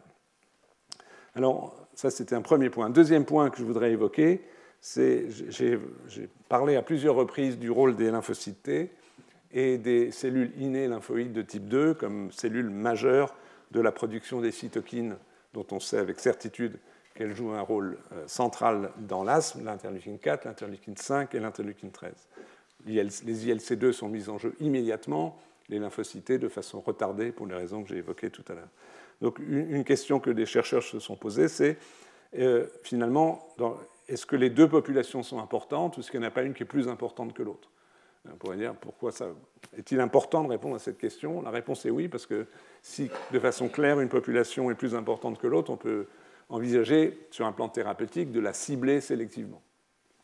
Donc chez la souris, c'est un modèle murin avec les limites des modèles murins, euh, qu'est-ce qui a été fait? C'est prendre des souris jeunes, trois jours de vie, et on va induire par un système inductif, inductible, excusez-moi, on a déjà parlé de ce type de, transgenèse, notamment la dernière fois, on, va induire de façon sélective dans les lymphocytes TCD4 l'incapacité de produire de l'interleukine 13 ou de l'interleukine 4 en induisant par une recombinase qui s'appelle CRE une mutation qui va bloquer, qui va euh, démolir, si vous voulez, inactiver le gène de l'interleukine 4 ou de l'interleukine 13, mais sélectivement au moment où on le veut dans les lymphocytes CD4. Donc on va obtenir des souris qui sont déficientes au sein de leur lymphocyte CD4, mettons pour la production d'interleukine 13. Et on va sensibiliser ces souris par rapport à des souris contrôle, wild type, avec un acarien ou un champignon chaque deux semaines, et on va voir si elles développent un asthme de la même façon en fonction du fait que leurs lymphocytes TCE4 produisent ou pas l'interleukine 13, alors que les ILC2 sont intacts. Donc on va avoir un asthme sans, euh, s'il y a un asthme, sans lymphocytes TCD4 produisant de l'IL13. Qu'est-ce qu'il en est? Alors d'abord, on peut montrer que si on regarde au niveau des bronches, a la production par rapport aux souris sauvages lorsqu'il y a une stimulation par un acarien, HDM c'est House Dust Mite, acarien, oui, le, carré à droite, en haut à droite, est vide, donc chaque point étant une cellule, donc il n'y a pas de cellule produisant l'IL13, euh, donc on a bien bloqué la production d'IL13, et on observe, ce qui est très important, qui est le résumé là-haut, dans ce contexte où l'IL13 n'est pas produit par les lymphocytes CD4, une abolition de l'obstruction bronchique et de l'induction de la sécrétion de mucus, alors même que, vous allez voir, par contre, ça ne modifie pas l'éosinophilie. Donc certains des facteurs essentiels de l'asthme sont abolis par le fait que les lymphocytes ne produisent pas d'IL-13 alors que les ILC2 continuent de produire d'IL-13. On aurait pu penser que les ILC2 suffisent à induire l'asthme. Euh, Ce n'est pas le cas.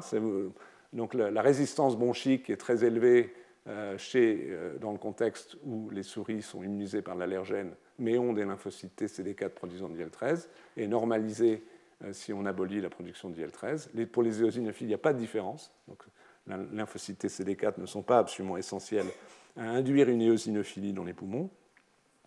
Euh, pour la, production par les ILC2, évidemment, d'IL13 n'est pas modifiée, puisqu'on a touché uniquement les lymphocytes T. Euh, la production de l'interleukine 5 n'est pas modifiée, même dans les lymphocytes T, c'est logique. L'IL13, par contre, il n'y en a plus. Ça, c'est logique, c'est ce qu'on attendait. Et ça, c'est un résultat assez spectaculaire, c'est que la production de mucus, une substance associée au mucus, est complètement réduite. Donc cette expérience va dans le sens, dans la conclusion, que la production d'interleukine 13 par les lymphocytes TCD4 est absolument critique dans le développement d'une crise d'asthme, en tous les cas chez la souris dans ce modèle. Euh, ça, je vais le passer, ça va être trop long, même s'il n'y a pas d'autre cours après. Euh, alors maintenant, les ILC2. Donc, euh, on pourrait, compte tenu de ce que je viens de, vous dire, on pourrait en conclure que les ILC2, finalement, même si elles sont présentes, même s'il a été documenté qu'elles produisaient rapidement les cytokines qui sont nécessaires pour l'asthme, sont-elles vraiment importantes? On pourrait penser que non, compte tenu du résultat expérimental que je viens de vous montrer.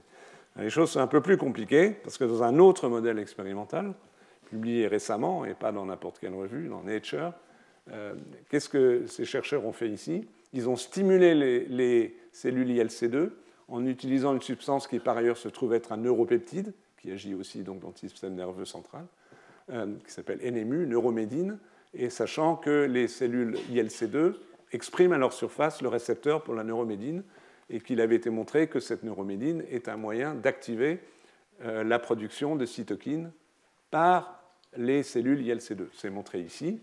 Euh, si vous euh, stimulez des cellules ILC2 extraits donc de, poumons par l'IL25, je vous rappelle que c'est une des substances, une alarmine des, cellules épithéliales, il y a un peu, pas beaucoup d'IL5, mais si vous ajoutez NMU, vous avez une production massive d'IL5, idem pour l'IL13, et à droite, euh, c'est la, résistance bronchique, donc qui est considérablement augmentée par euh, la stimulation des cellules ILC2 par le NMU. Euh, ici, c'est l'éosinophilie qui est augmentée.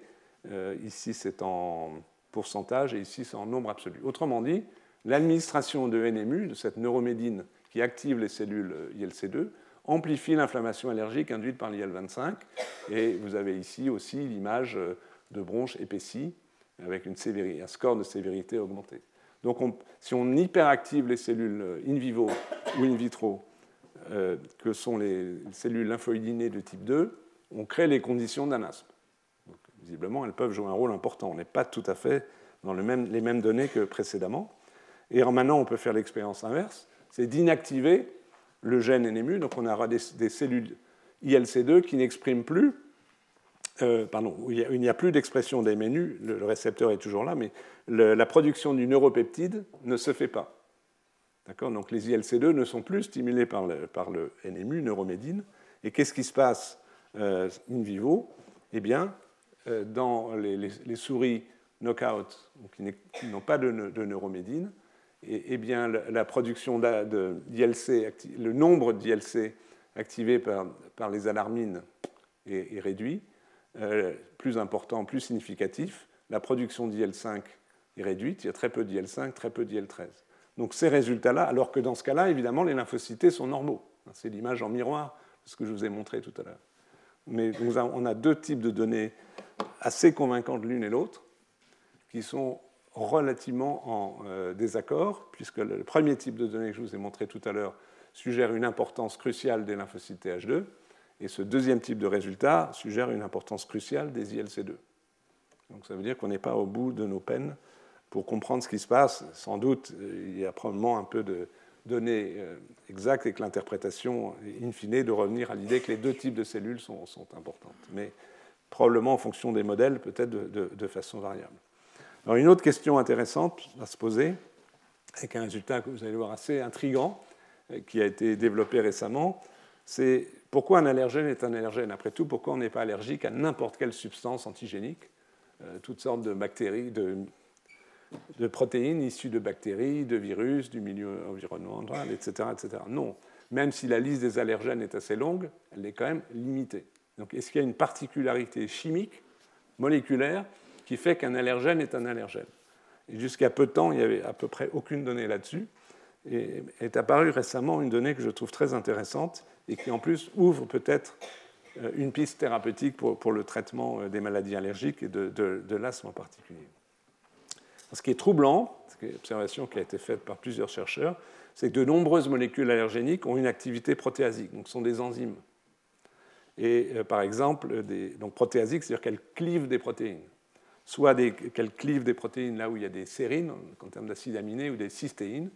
Donc c'est le cas d'un certain nombre de produits tout à fait sympathiques et allergéniques issus des acariens, des champignons, des cafards, des pollens, des plantes, des bactéries. Donc c'est une règle absolument générale, mais très large. première information. Deuxième information, donc une des alarmines, l'interleukine 33, qui est sécrétée par les cellules épithéliales. Rappelez-vous ce que je vous ai dit tout à l'heure, parce qu'il y a une agression de ces cellules épithéliales, stress, lésions, etc. L'alarmine IL-33, elle est sécrétée sous une forme protéique inactive. Elle n'a pas d'action sur les cellules dendritiques, elle n'a pas d'action sur les cellules lymphoïdes innées dont j'ai parlé tout à l'heure. Pour que cette molécule devienne active, elle a besoin d'être clivée. Donc il y a un événement de protéolyse qui va libérer la forme active de l'IL-33.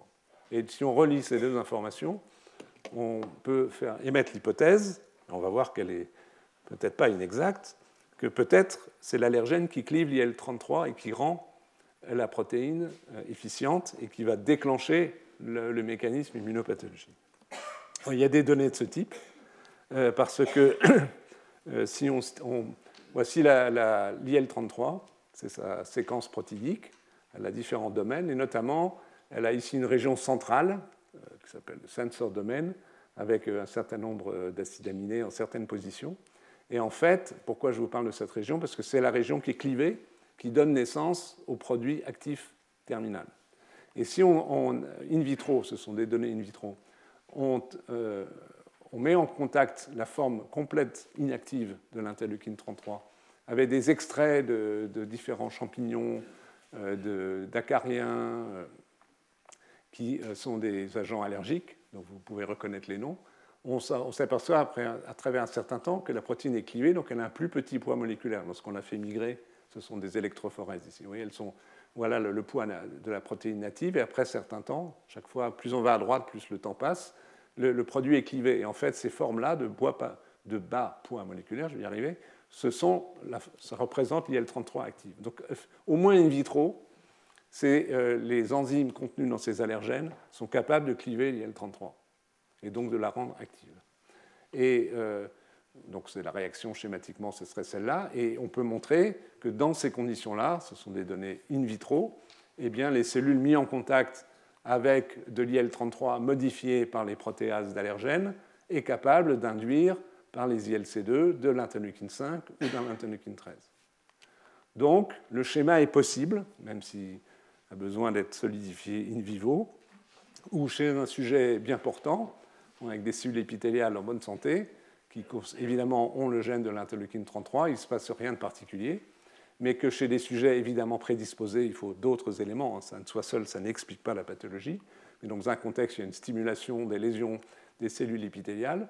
Les différents agents euh, issus d'acariens, de, pollen, etc., clivent l'IL-33 produit par ces cellules par ailleurs lésées, permettent le relargage de l'IL-33 qui vont activer les différents composants de la réponse inflammatoire de type 2.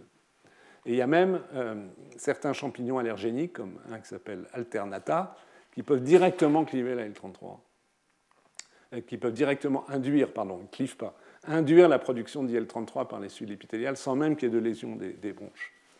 Donc il y a là une piste intéressante, à la fois conceptuellement pour comprendre pourquoi certaines protéines sont allergéniques et d'autres ne le seraient pas, en fonction de cette capacité protéasique d'activer par clivage le, cette interleukine 33 ou d'induire dans un cas particulier même sa production.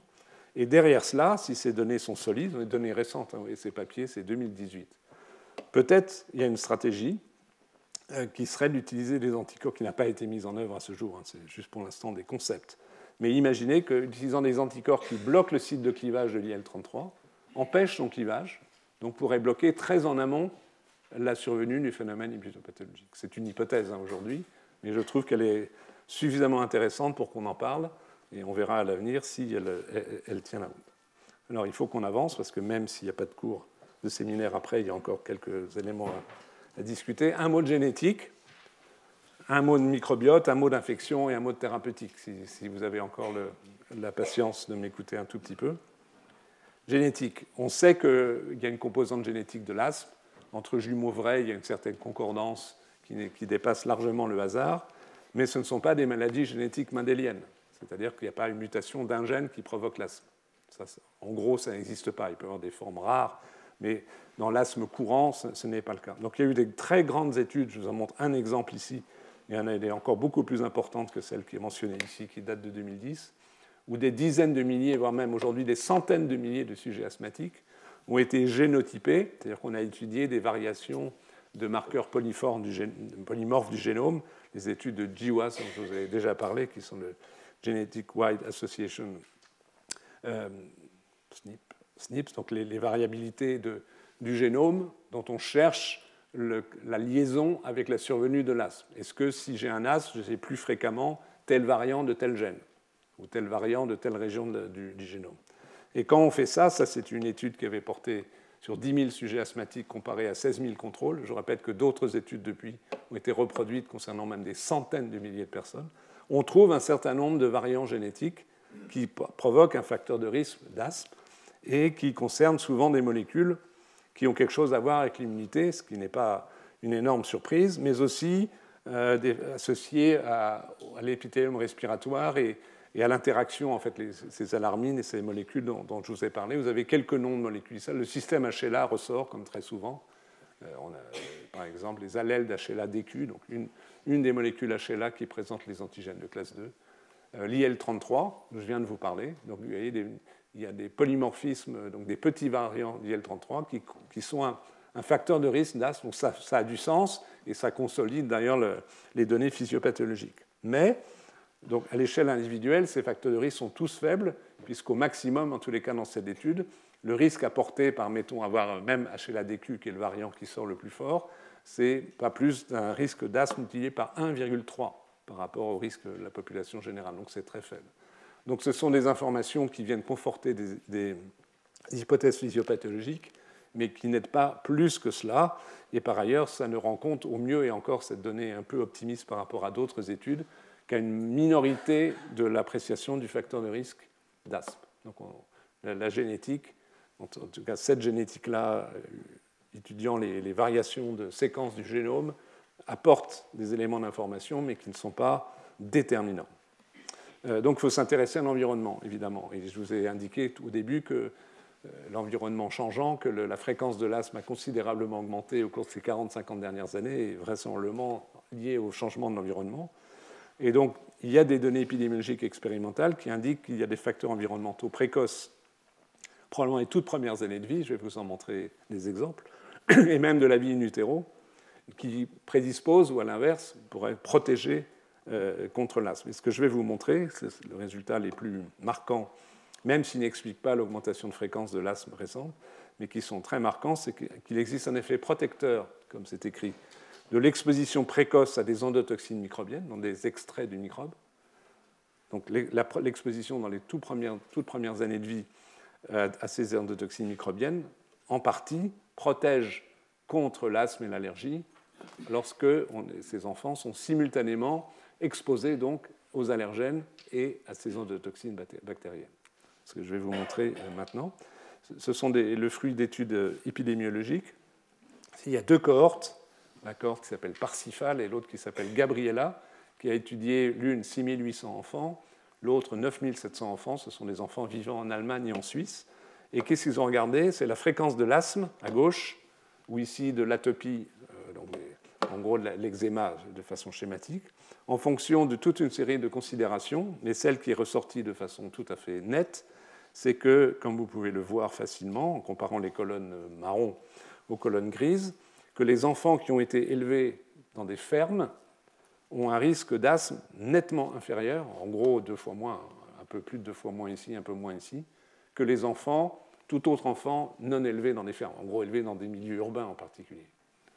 Et c'est la même chose pour l'atopie. Donc il s'agit bien des, réactions allergiques. Donc ça, c'est un facteur épidémiologique extrêmement fort. Et on peut aller plus loin. Ce que, ce que les chercheurs ont fait, c'est qu'ils ont été mesurer précisément la, la, la, quantité, la nature des microbes prélevés dans la poussière de la chambre où vivaient les enfants. Ils sont allés chez les gens dans les fermes, ils ont été euh, faire des prélèvements sur les murs, sur le lit, etc. etc. Et quand on fait ça, ils ont regardé les bactéries dans l'enquête Parsifal, les champignons dans l'enquête Gabriella, eh bien on s'aperçoit que les enfants qui vivent dans des fermes ont dans leur chambre une beaucoup plus grande quantité de microbes bactériens, une grande diversité bactérienne euh, qui est ici, avec une forte probabilité qu'il en soit ainsi, alors que les, les, enfants asthmatiques ont une diversité microbienne beaucoup plus faible. Évidemment c'est corrélatif, mais ça suggère que avoir en tous les cas être exposé à une grande diversité microbienne dans l'endroit où on vit euh, est associé, pas dire permet de, mais est associé à un moindre risque d'asthme, idem pour les champignons. On peut aller encore un peu plus loin. Il y a une étude américaine qui a comparé deux populations. je pense que tout le monde a entendu parler des Amish, qui sont des populations originaires euh, d'Allemagne euh, du Sud, si je ne me trompe pas, et qui vivent dans certaines régions d'Amérique du Nord de façon en, en, groupe très refermé, avec donc à haut taux de consanguinité, et tous de la même façon. Et les Amish vivent en gros avec un système social et professionnel de vivre dans des fermes artisanales où il y a des animaux. Il y a un autre groupe qui est originaire à peu près des mêmes régions d'Europe, qui a migré en Amérique du Nord à peu près au même moment, qui sont moins connus, qui s'appellent les utérites, qui sont aussi génétiquement assez homogènes, mais les deux groupes sont génétiquement assez proches, parce qu'ils sont originaires des mêmes régions d'Europe. Mais les utérites travaillent dans des fermes industrielles. Et donc, ce que les chercheurs ont fait, c'est pour se poser la question de est-ce que les animaux jouent un rôle dans cette affaire microbienne, ils ont comparé ces deux populations pour les risques d'asthme et d'allergie. Et ce qui est tout à fait euh, marquant, c'est, comme vous pouvez le voir, prévalence de l'asthme chez les sujets amish, 5%, donc c'est très faible. La population utérite, 21%. Sensibilisation allergique, 7, 33%. Les éosinophiles dans, le sang de ces personnes, il y en a beaucoup plus, en moyenne bien sûr, chez la population utérite que la population amish. Là, vous pouvez peut-être pas lire, mais le nombre d'enfants avec asthme chez les amish, dans ce, groupe, c'est des petits groupes, 30 hein, personnes, il y en a zéro. Chez les utérites, il y en a 6. Donc, idem pour les IgE, etc., etc. Donc, il semblerait, si on prend ces données telles qu'elles sont, évidemment, ce ne sont pas des données expérimentales, on n'a pas modifié l'environnement des enfants, mais les enfants qui vivent dans des fermes où il y a des animaux sont particulièrement protégés à l'égard euh, de la survenue d'allergies et spécifiquement de l'asthme. Et si on va un peu plus loin dans, l'étude Amish versus utérite, fréquence de détection d'endotoxines, donc des produits qui stimulent le système immunitaire à travers les toll-like récepteurs de l'immunité innée, donc fréquence, détection de ces endotoxines dans la poussière des maisons, à nouveau là où vivent les gens, vous pouvez voir, et même s'il y a une grande variabilité, que dans les maisons des populations amish, il y en a beaucoup plus, c'est 5 à 10 fois plus, que chez les sujets euh, des populations utérites. Donc il y a peut-être une relation de cause à effet qui n'est pas démontrée ici, mais une suggestion de, lien. Donc du coup, les chercheurs ont essayé d'aller plus loin. Et peut-on démontrer cette relation de cause à effet? Chez l'homme, ce n'est pas possible. Ils ont essayé de reproduire ce qui était observé épidémiologiquement chez ces deux populations nord-américaines, chez la souris.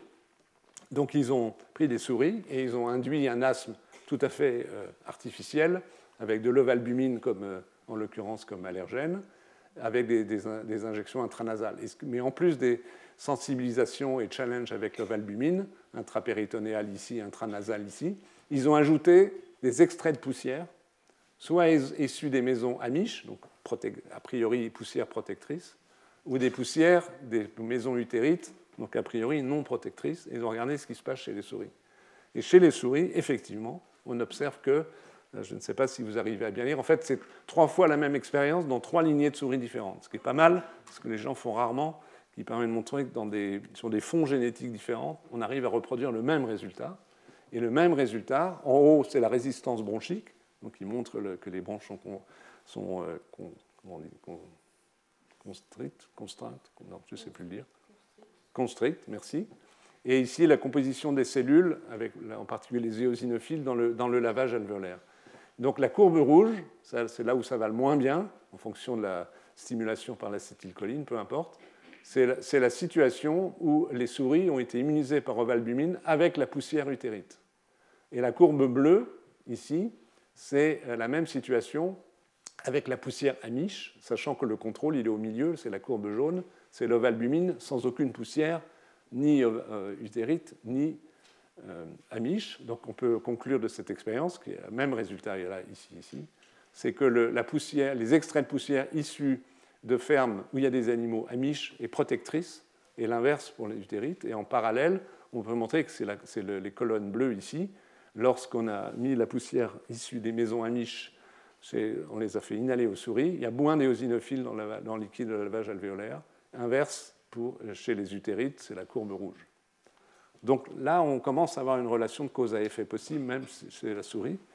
Euh, et qui permet d'envisager donc via une signalisation par ces récepteurs d'immunité, toll-like récepteurs, sur lesquels se fixent ces endotoxines, on peut montrer, c'était dans la diapo précédente, mais on ne va pas y revenir, que c'est via ces molécules de signalisation qui sont nécessaires pour avoir ce signal protecteur, que, euh, on va aller directement là, parce que c'est ce qui se passe à droite, si on, revoit le, schéma euh, de l'induction de, l'asthme, on a les, substances allergisantes ici, euh, ou là, les allergènes.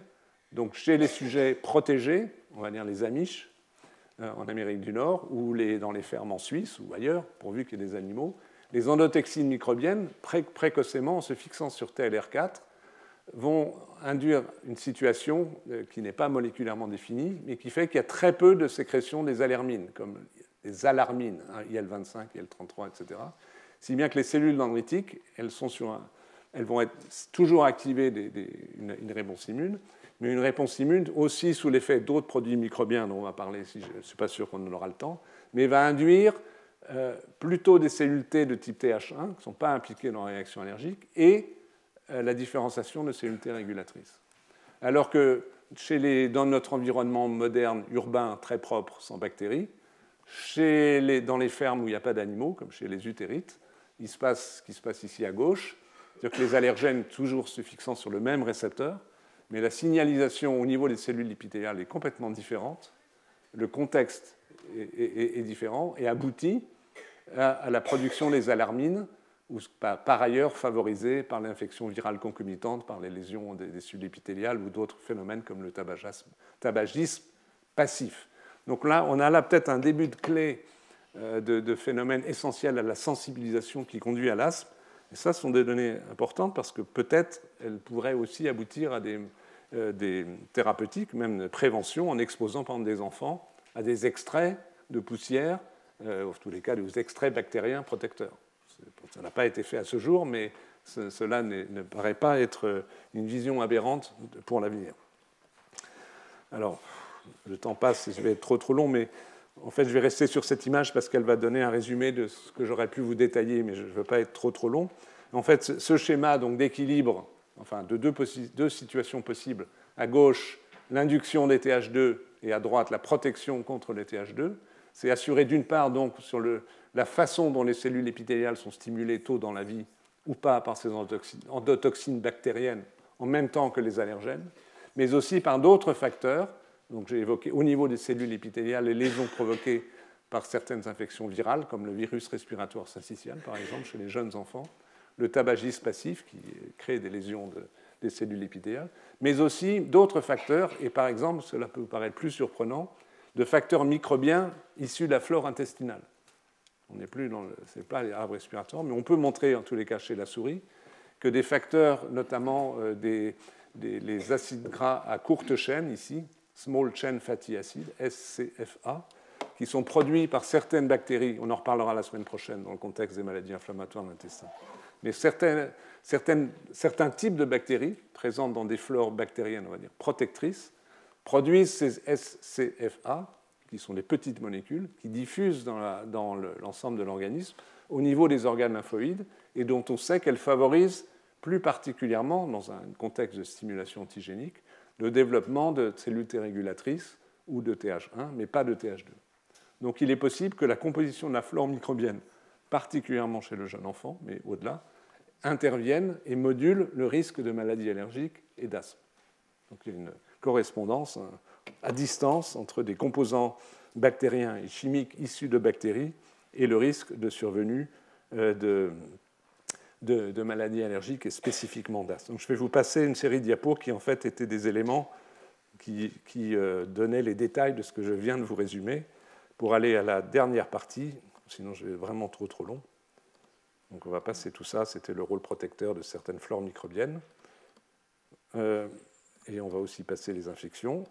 Vous voyez, on retrouve le même schéma, donc c'était le résumé de, l'ensemble des choses que je vous ai dit. Notamment, il y a aussi les rhinovirus. Certains types de rhinovirus provoquent des infections ORL qui aggravent les, risques d'asthme parce qu'ils créent des cellules lésions épithéliales et favorisent la production de, ces alarmines, point de départ de, toute la chaîne des, des, événements. Pour aboutir, on va aussi passer ce modèle-là, on va y arriver, au thérapeutique. Donc la question posée est est-ce qu'une meilleure connaissance, avec les éléments que nous connaissons, que j'ai évoqués jusqu'ici, une meilleure connaissance de la physiopathologie de l'asthme permet-elle d'en améliorer le traitement? Les traitements classiques de l'asthme, c'est des substances symptomatiques, les bronchodilatateurs, hein, donc évidemment qui contrecarrent la constriction des bronches, les corticoïdes inhalés qui permettent d'avoir un anti-inflammatoire local, mais qui, euh, avec le temps, peuvent être toxiques. Évidemment, d'essayer d'exclure des allergènes responsables de, des, poussées d'asthme. Et puis, dans la période récente, ont été développées pour les formes sévères d'asthme, ce n'est pas utilisé chez tout le monde évidemment, mais pour les personnes qui notamment ne répondent pas suffisamment bien aux corticoïdes inhalés, des, anticorps qui sont injectés par voie systémique, qui neutralisent tel ou tel élément médiateur de la réponse de type TH2. Je vais vous montrer quelques résultats. Ont été utilisés successivement des anticorps anti-IgE, qui neutralisent les IgE, qui les empêchent d'activer les mastocytes, les basophiles, etc. Des anticorps contre l'interleukine 5, donc qui vont particulièrement bloquer les éosinophiles. Des anticorps anti-IL-13, anti-récepteurs de l'interleukine 4, donc qui vont bloquer à la fois les éosinophiles, l'activation des cellules épithéliales. Il y a encore en perspective des anticorps anti-récepteurs de l'interleukine 5 ou des tentatives de combiner les anticorps, deux en même temps, ou de les rendre bispécifiques, donc une seule molécule avec deux spécificités. Euh, il y a encore, on peut aussi envisager, juste ça, je vais vous montrer les résultats. Dans les perspectives, l'utilisation d'anticorps contre les alarmines, je vous ai parlé tout à l'heure, TSLP, ou encore à plus lointaine distance, mais ce, dont je vous ai parlé, c'est-à-dire des anticorps qui bloquent euh, le clivage de l'interleukine 33, par exemple. Rappelez-vous ce que je vous ai dit sur son clivage par les, agents allergéniques, ou peut-être les, les, modulations de la flore microbienne, puisque même si je l'ai évoqué rapidement, la flore microbienne a une influence sur le risque d'asthme. Alors, quelques résultats de ce qui est acquis aujourd'hui. Vous allez voir que ce n'est pas négligeable, mais ce n'est pas non plus mirifique. Euh, anticorps anti-IgE, historiquement, c'était le premier utilisé. C'est une étude de, publiée en 2011 dans le New England Journal of Medicine. 411 patients traités, un an de recul. Donc, ils reçoivent une injection subcutanée toutes les deux à quatre semaines pendant un an d'un anticorps anti-IgE et la dose est adaptée afin de faire diminuer à zéro le, taux d'IgE. Donc ce qu'on observe, c'est une diminution du nombre de crises, c'est évidemment très une bonne nouvelle, euh, par effet direct de neutralisation des IgE, mais peut-être aussi indirect, curieusement, en augmentant euh, l'immunité virale par une induction de production d'interférons. Comme les infections virales sont des cofacteurs que j'ai évoqués, ceci peut jouer un rôle. De façon plus précise, euh, la, courbe en haut vous montre au fil, au fil des mois de l'année euh, les, jours avec des symptômes d'asthme. Donc la courbe en bleu, c'est l'effet placebo, avec il y a quand même une petite réduction. Euh, et la courbe en rose-orange, je ne sais pas très bien, c'est la courbe anti-jeu. Donc il y a une réduction, mais ce n'est pas une abolition du nombre de crises, comme vous pouvez le voir. Au milieu, euh, vous avez les, les, exacerbations, donc le nombre de crises stricto sensu. Il y a un effet clair, notamment ça abolit l'effet cyclique en fonction de la période de temps, mais il n'est pas parfait. Et, en bas, euh, vous avez la quantité de glucocorticoïdes inhalés. Donc il y a une réduction de la quantité de corticoïdes prises par les malades, mais ce n'est pas zéro. Il y en a moins que chez les sujets qui ont le, traitement euh, placebo. On va passer ça. Un autre, euh, exemple, l'utilisation d'anticorps anti-interleukine 5, donc qui agit sur les éosinophiles, donc qui est particulièrement recommandé chez des sujets avec un asthme avec éosinophiles. Et évidemment, euh, on réserve à des sujets euh, qui nécessitent des corticothérapies. Donc, dans cette étude clinique, qui a été publiée il y a 10 ans, euh, c'est une injection par mois de cet anticorps, une certaine dose, donc 5 fois, et donc on suit ce qui se passe ici pendant 6 mois. Et donc là, c'est la fréquence de patients sans crise d'asthme. Le, placebo, donc il y a un petit effet, mais il y a quand même, in fine, tous les malades vont finir par avoir une nouvelle exacerbation de leur asthme Et sous l'effet de l'anticorps anti-L5, indiscutablement, il y a une réduction du nombre de crises. Donc c'est un effet bénéfique. Et il y a aussi, si on regarde la présence des éosinophiles dans les expectorations, un effet indiscutable euh, de réduction. C'est les courbes de gauche, malade par malade, comparées au placebo. Donc il y a une certaine efficacité euh, et un mieux pour, les malades. Mais par exemple, dans exactement la même étude, si on regarde les performances ventilatoires, donc la capacité d'expiration, il n'y a pas de différence entre les sujets traités par l'anticorps anti-L5 et le placebo, ce qui est un peu décevant. Vous avez ici, euh, par rapport aux valeurs, euh, le 100% et la normale, les, malades initiales qui ont reçu l'anticorps avaient 66% de la normale euh, au moment de l'inclusion dans l'étude. Huit semaines après la dernière dose, ils ont 70%, donc 66-70, c'est pratiquement la même chose. Les sujets qui ont eu le placebo, ils avaient 74, il se trouve qu'ils avaient un peu plus, ils sont 78. Il n'y a pas de différence significative. Donc il y a un mieux puisque les gens ont moins de crises, se sentent mieux, mais ce n'est pas non plus un contrôle complet de la maladie asthmatique, malgré le fait ici qu'on réduit considérablement la présence des éosinophiles au niveau des lésions d'asthme. autre exemple, de une autre étude plus récente avec un anti-L5, euh, à nouveau, asthme éosinophilique. Est-ce qu'on peut épargner les corticoïdes? Ça, c'est un bon résultat lorsqu'on peut l'obtenir, compte tenu de ce que sont les corticoïdes. Là, les malades reçoivent une injection chaque 4 semaines pendant 5 semaines. Est-ce qu'on peut réduire la corticothérapie? Oui, pas complètement, mais à peu près de 40-50% en moyenne, avec une grande variabilité. C'est pas mal au bout de 6 semaines. Moins de crises. Un score clinique donc qui apprécie globalement la sévérité de l'asthme est mieux. Mais à nouveau, dans cette étude, pas d'amélioration des performances ventilatoires. Donc il y a un, bien, un bénéfice pour les malades, donc ça vaut la peine euh, probablement d'utiliser ces anticorps chez des sujets qui ont un asthme avec éosinophile et une corticothérapie relativement élevée, mais ce n'est pas une guérison de la maladie, même temporairement. Ici, c'est anticorps anti-interleukine 13, injection subcutanée, 250 mg chaque 4 semaines pendant 6 mois, chez des personnes qui ont un asthme mal contrôlé malgré les corticoïdes. À peu près toujours le même type d'indication, hein, les asthmes graves. Euh, qu'est-ce qu'on observe? Eh bien, là, il y a une amélioration de la fraction ventilatoire expirée. On gagne quelques pourcents comparé au placebo. Euh, chez les individus qui ont un marqueur, qui ont beaucoup d'interleukine 13, à travers le dosage d'une molécule qui s'appelle la périostine, qui est un reflet indirect qui produit beaucoup, beaucoup d'IL-13. Donc en gros, si je voulais simplifier, c'est des gens qui ont un asthme à IL-13, c'est simplification. Donc chez les gens qui ont, où probablement l'interleukine 13 est particulièrement produite, neutraliser l'interleukine 13 apporte un bénéfice ventilatoire modéré mais réel, donc il peut être intéressant. Mais là, contrairement à ce qu'on a observé tout à l'heure avec les anti-IL5, il n'y a pas d'effet sur la fréquence des crises ni le score clinique. Donc on a une situation intermédiaire. Euh, SLP, donc une des alarmines.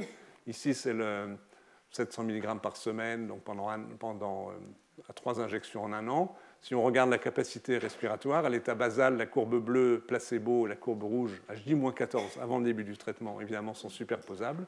À J42, la courbe rouge, c'est un peu mieux. À J84, encore un peu mieux. Donc il y a une amélioration des fonctions respiratoires sans normalisation, mais un bénéfice qui pourrait être intéressant. Euh, de même, on réduit l'éosinophilie. C'est le nombre d'éosinophiles dans le sang. Il y en a moins que chez les sujets traités par placebo. il, y a, moins d'éosinophiles en rouge dans les expectorations quand c'est mesuré. Et il y a une réduction euh, du monooxyde d'azote exhalé qui est un marqueur d'inflammation. Les choses sont mieux. Donc à nouveau, c'est une molécule intéressante. Bloquer une des alarmines, donc l'étape très très précoce de l'induction de la crise d'asthme, pourrait être est une approche thérapeutique pour les formes sévères. Et là, à nouveau, c'est les exacerbations euh, en fonction de différents paramètres euh, qui sont réduites. il y a moins d'éosinophiles ici. Et, il y a aussi l'amélioration de l'inflammation mesurée par le, le NO expiré.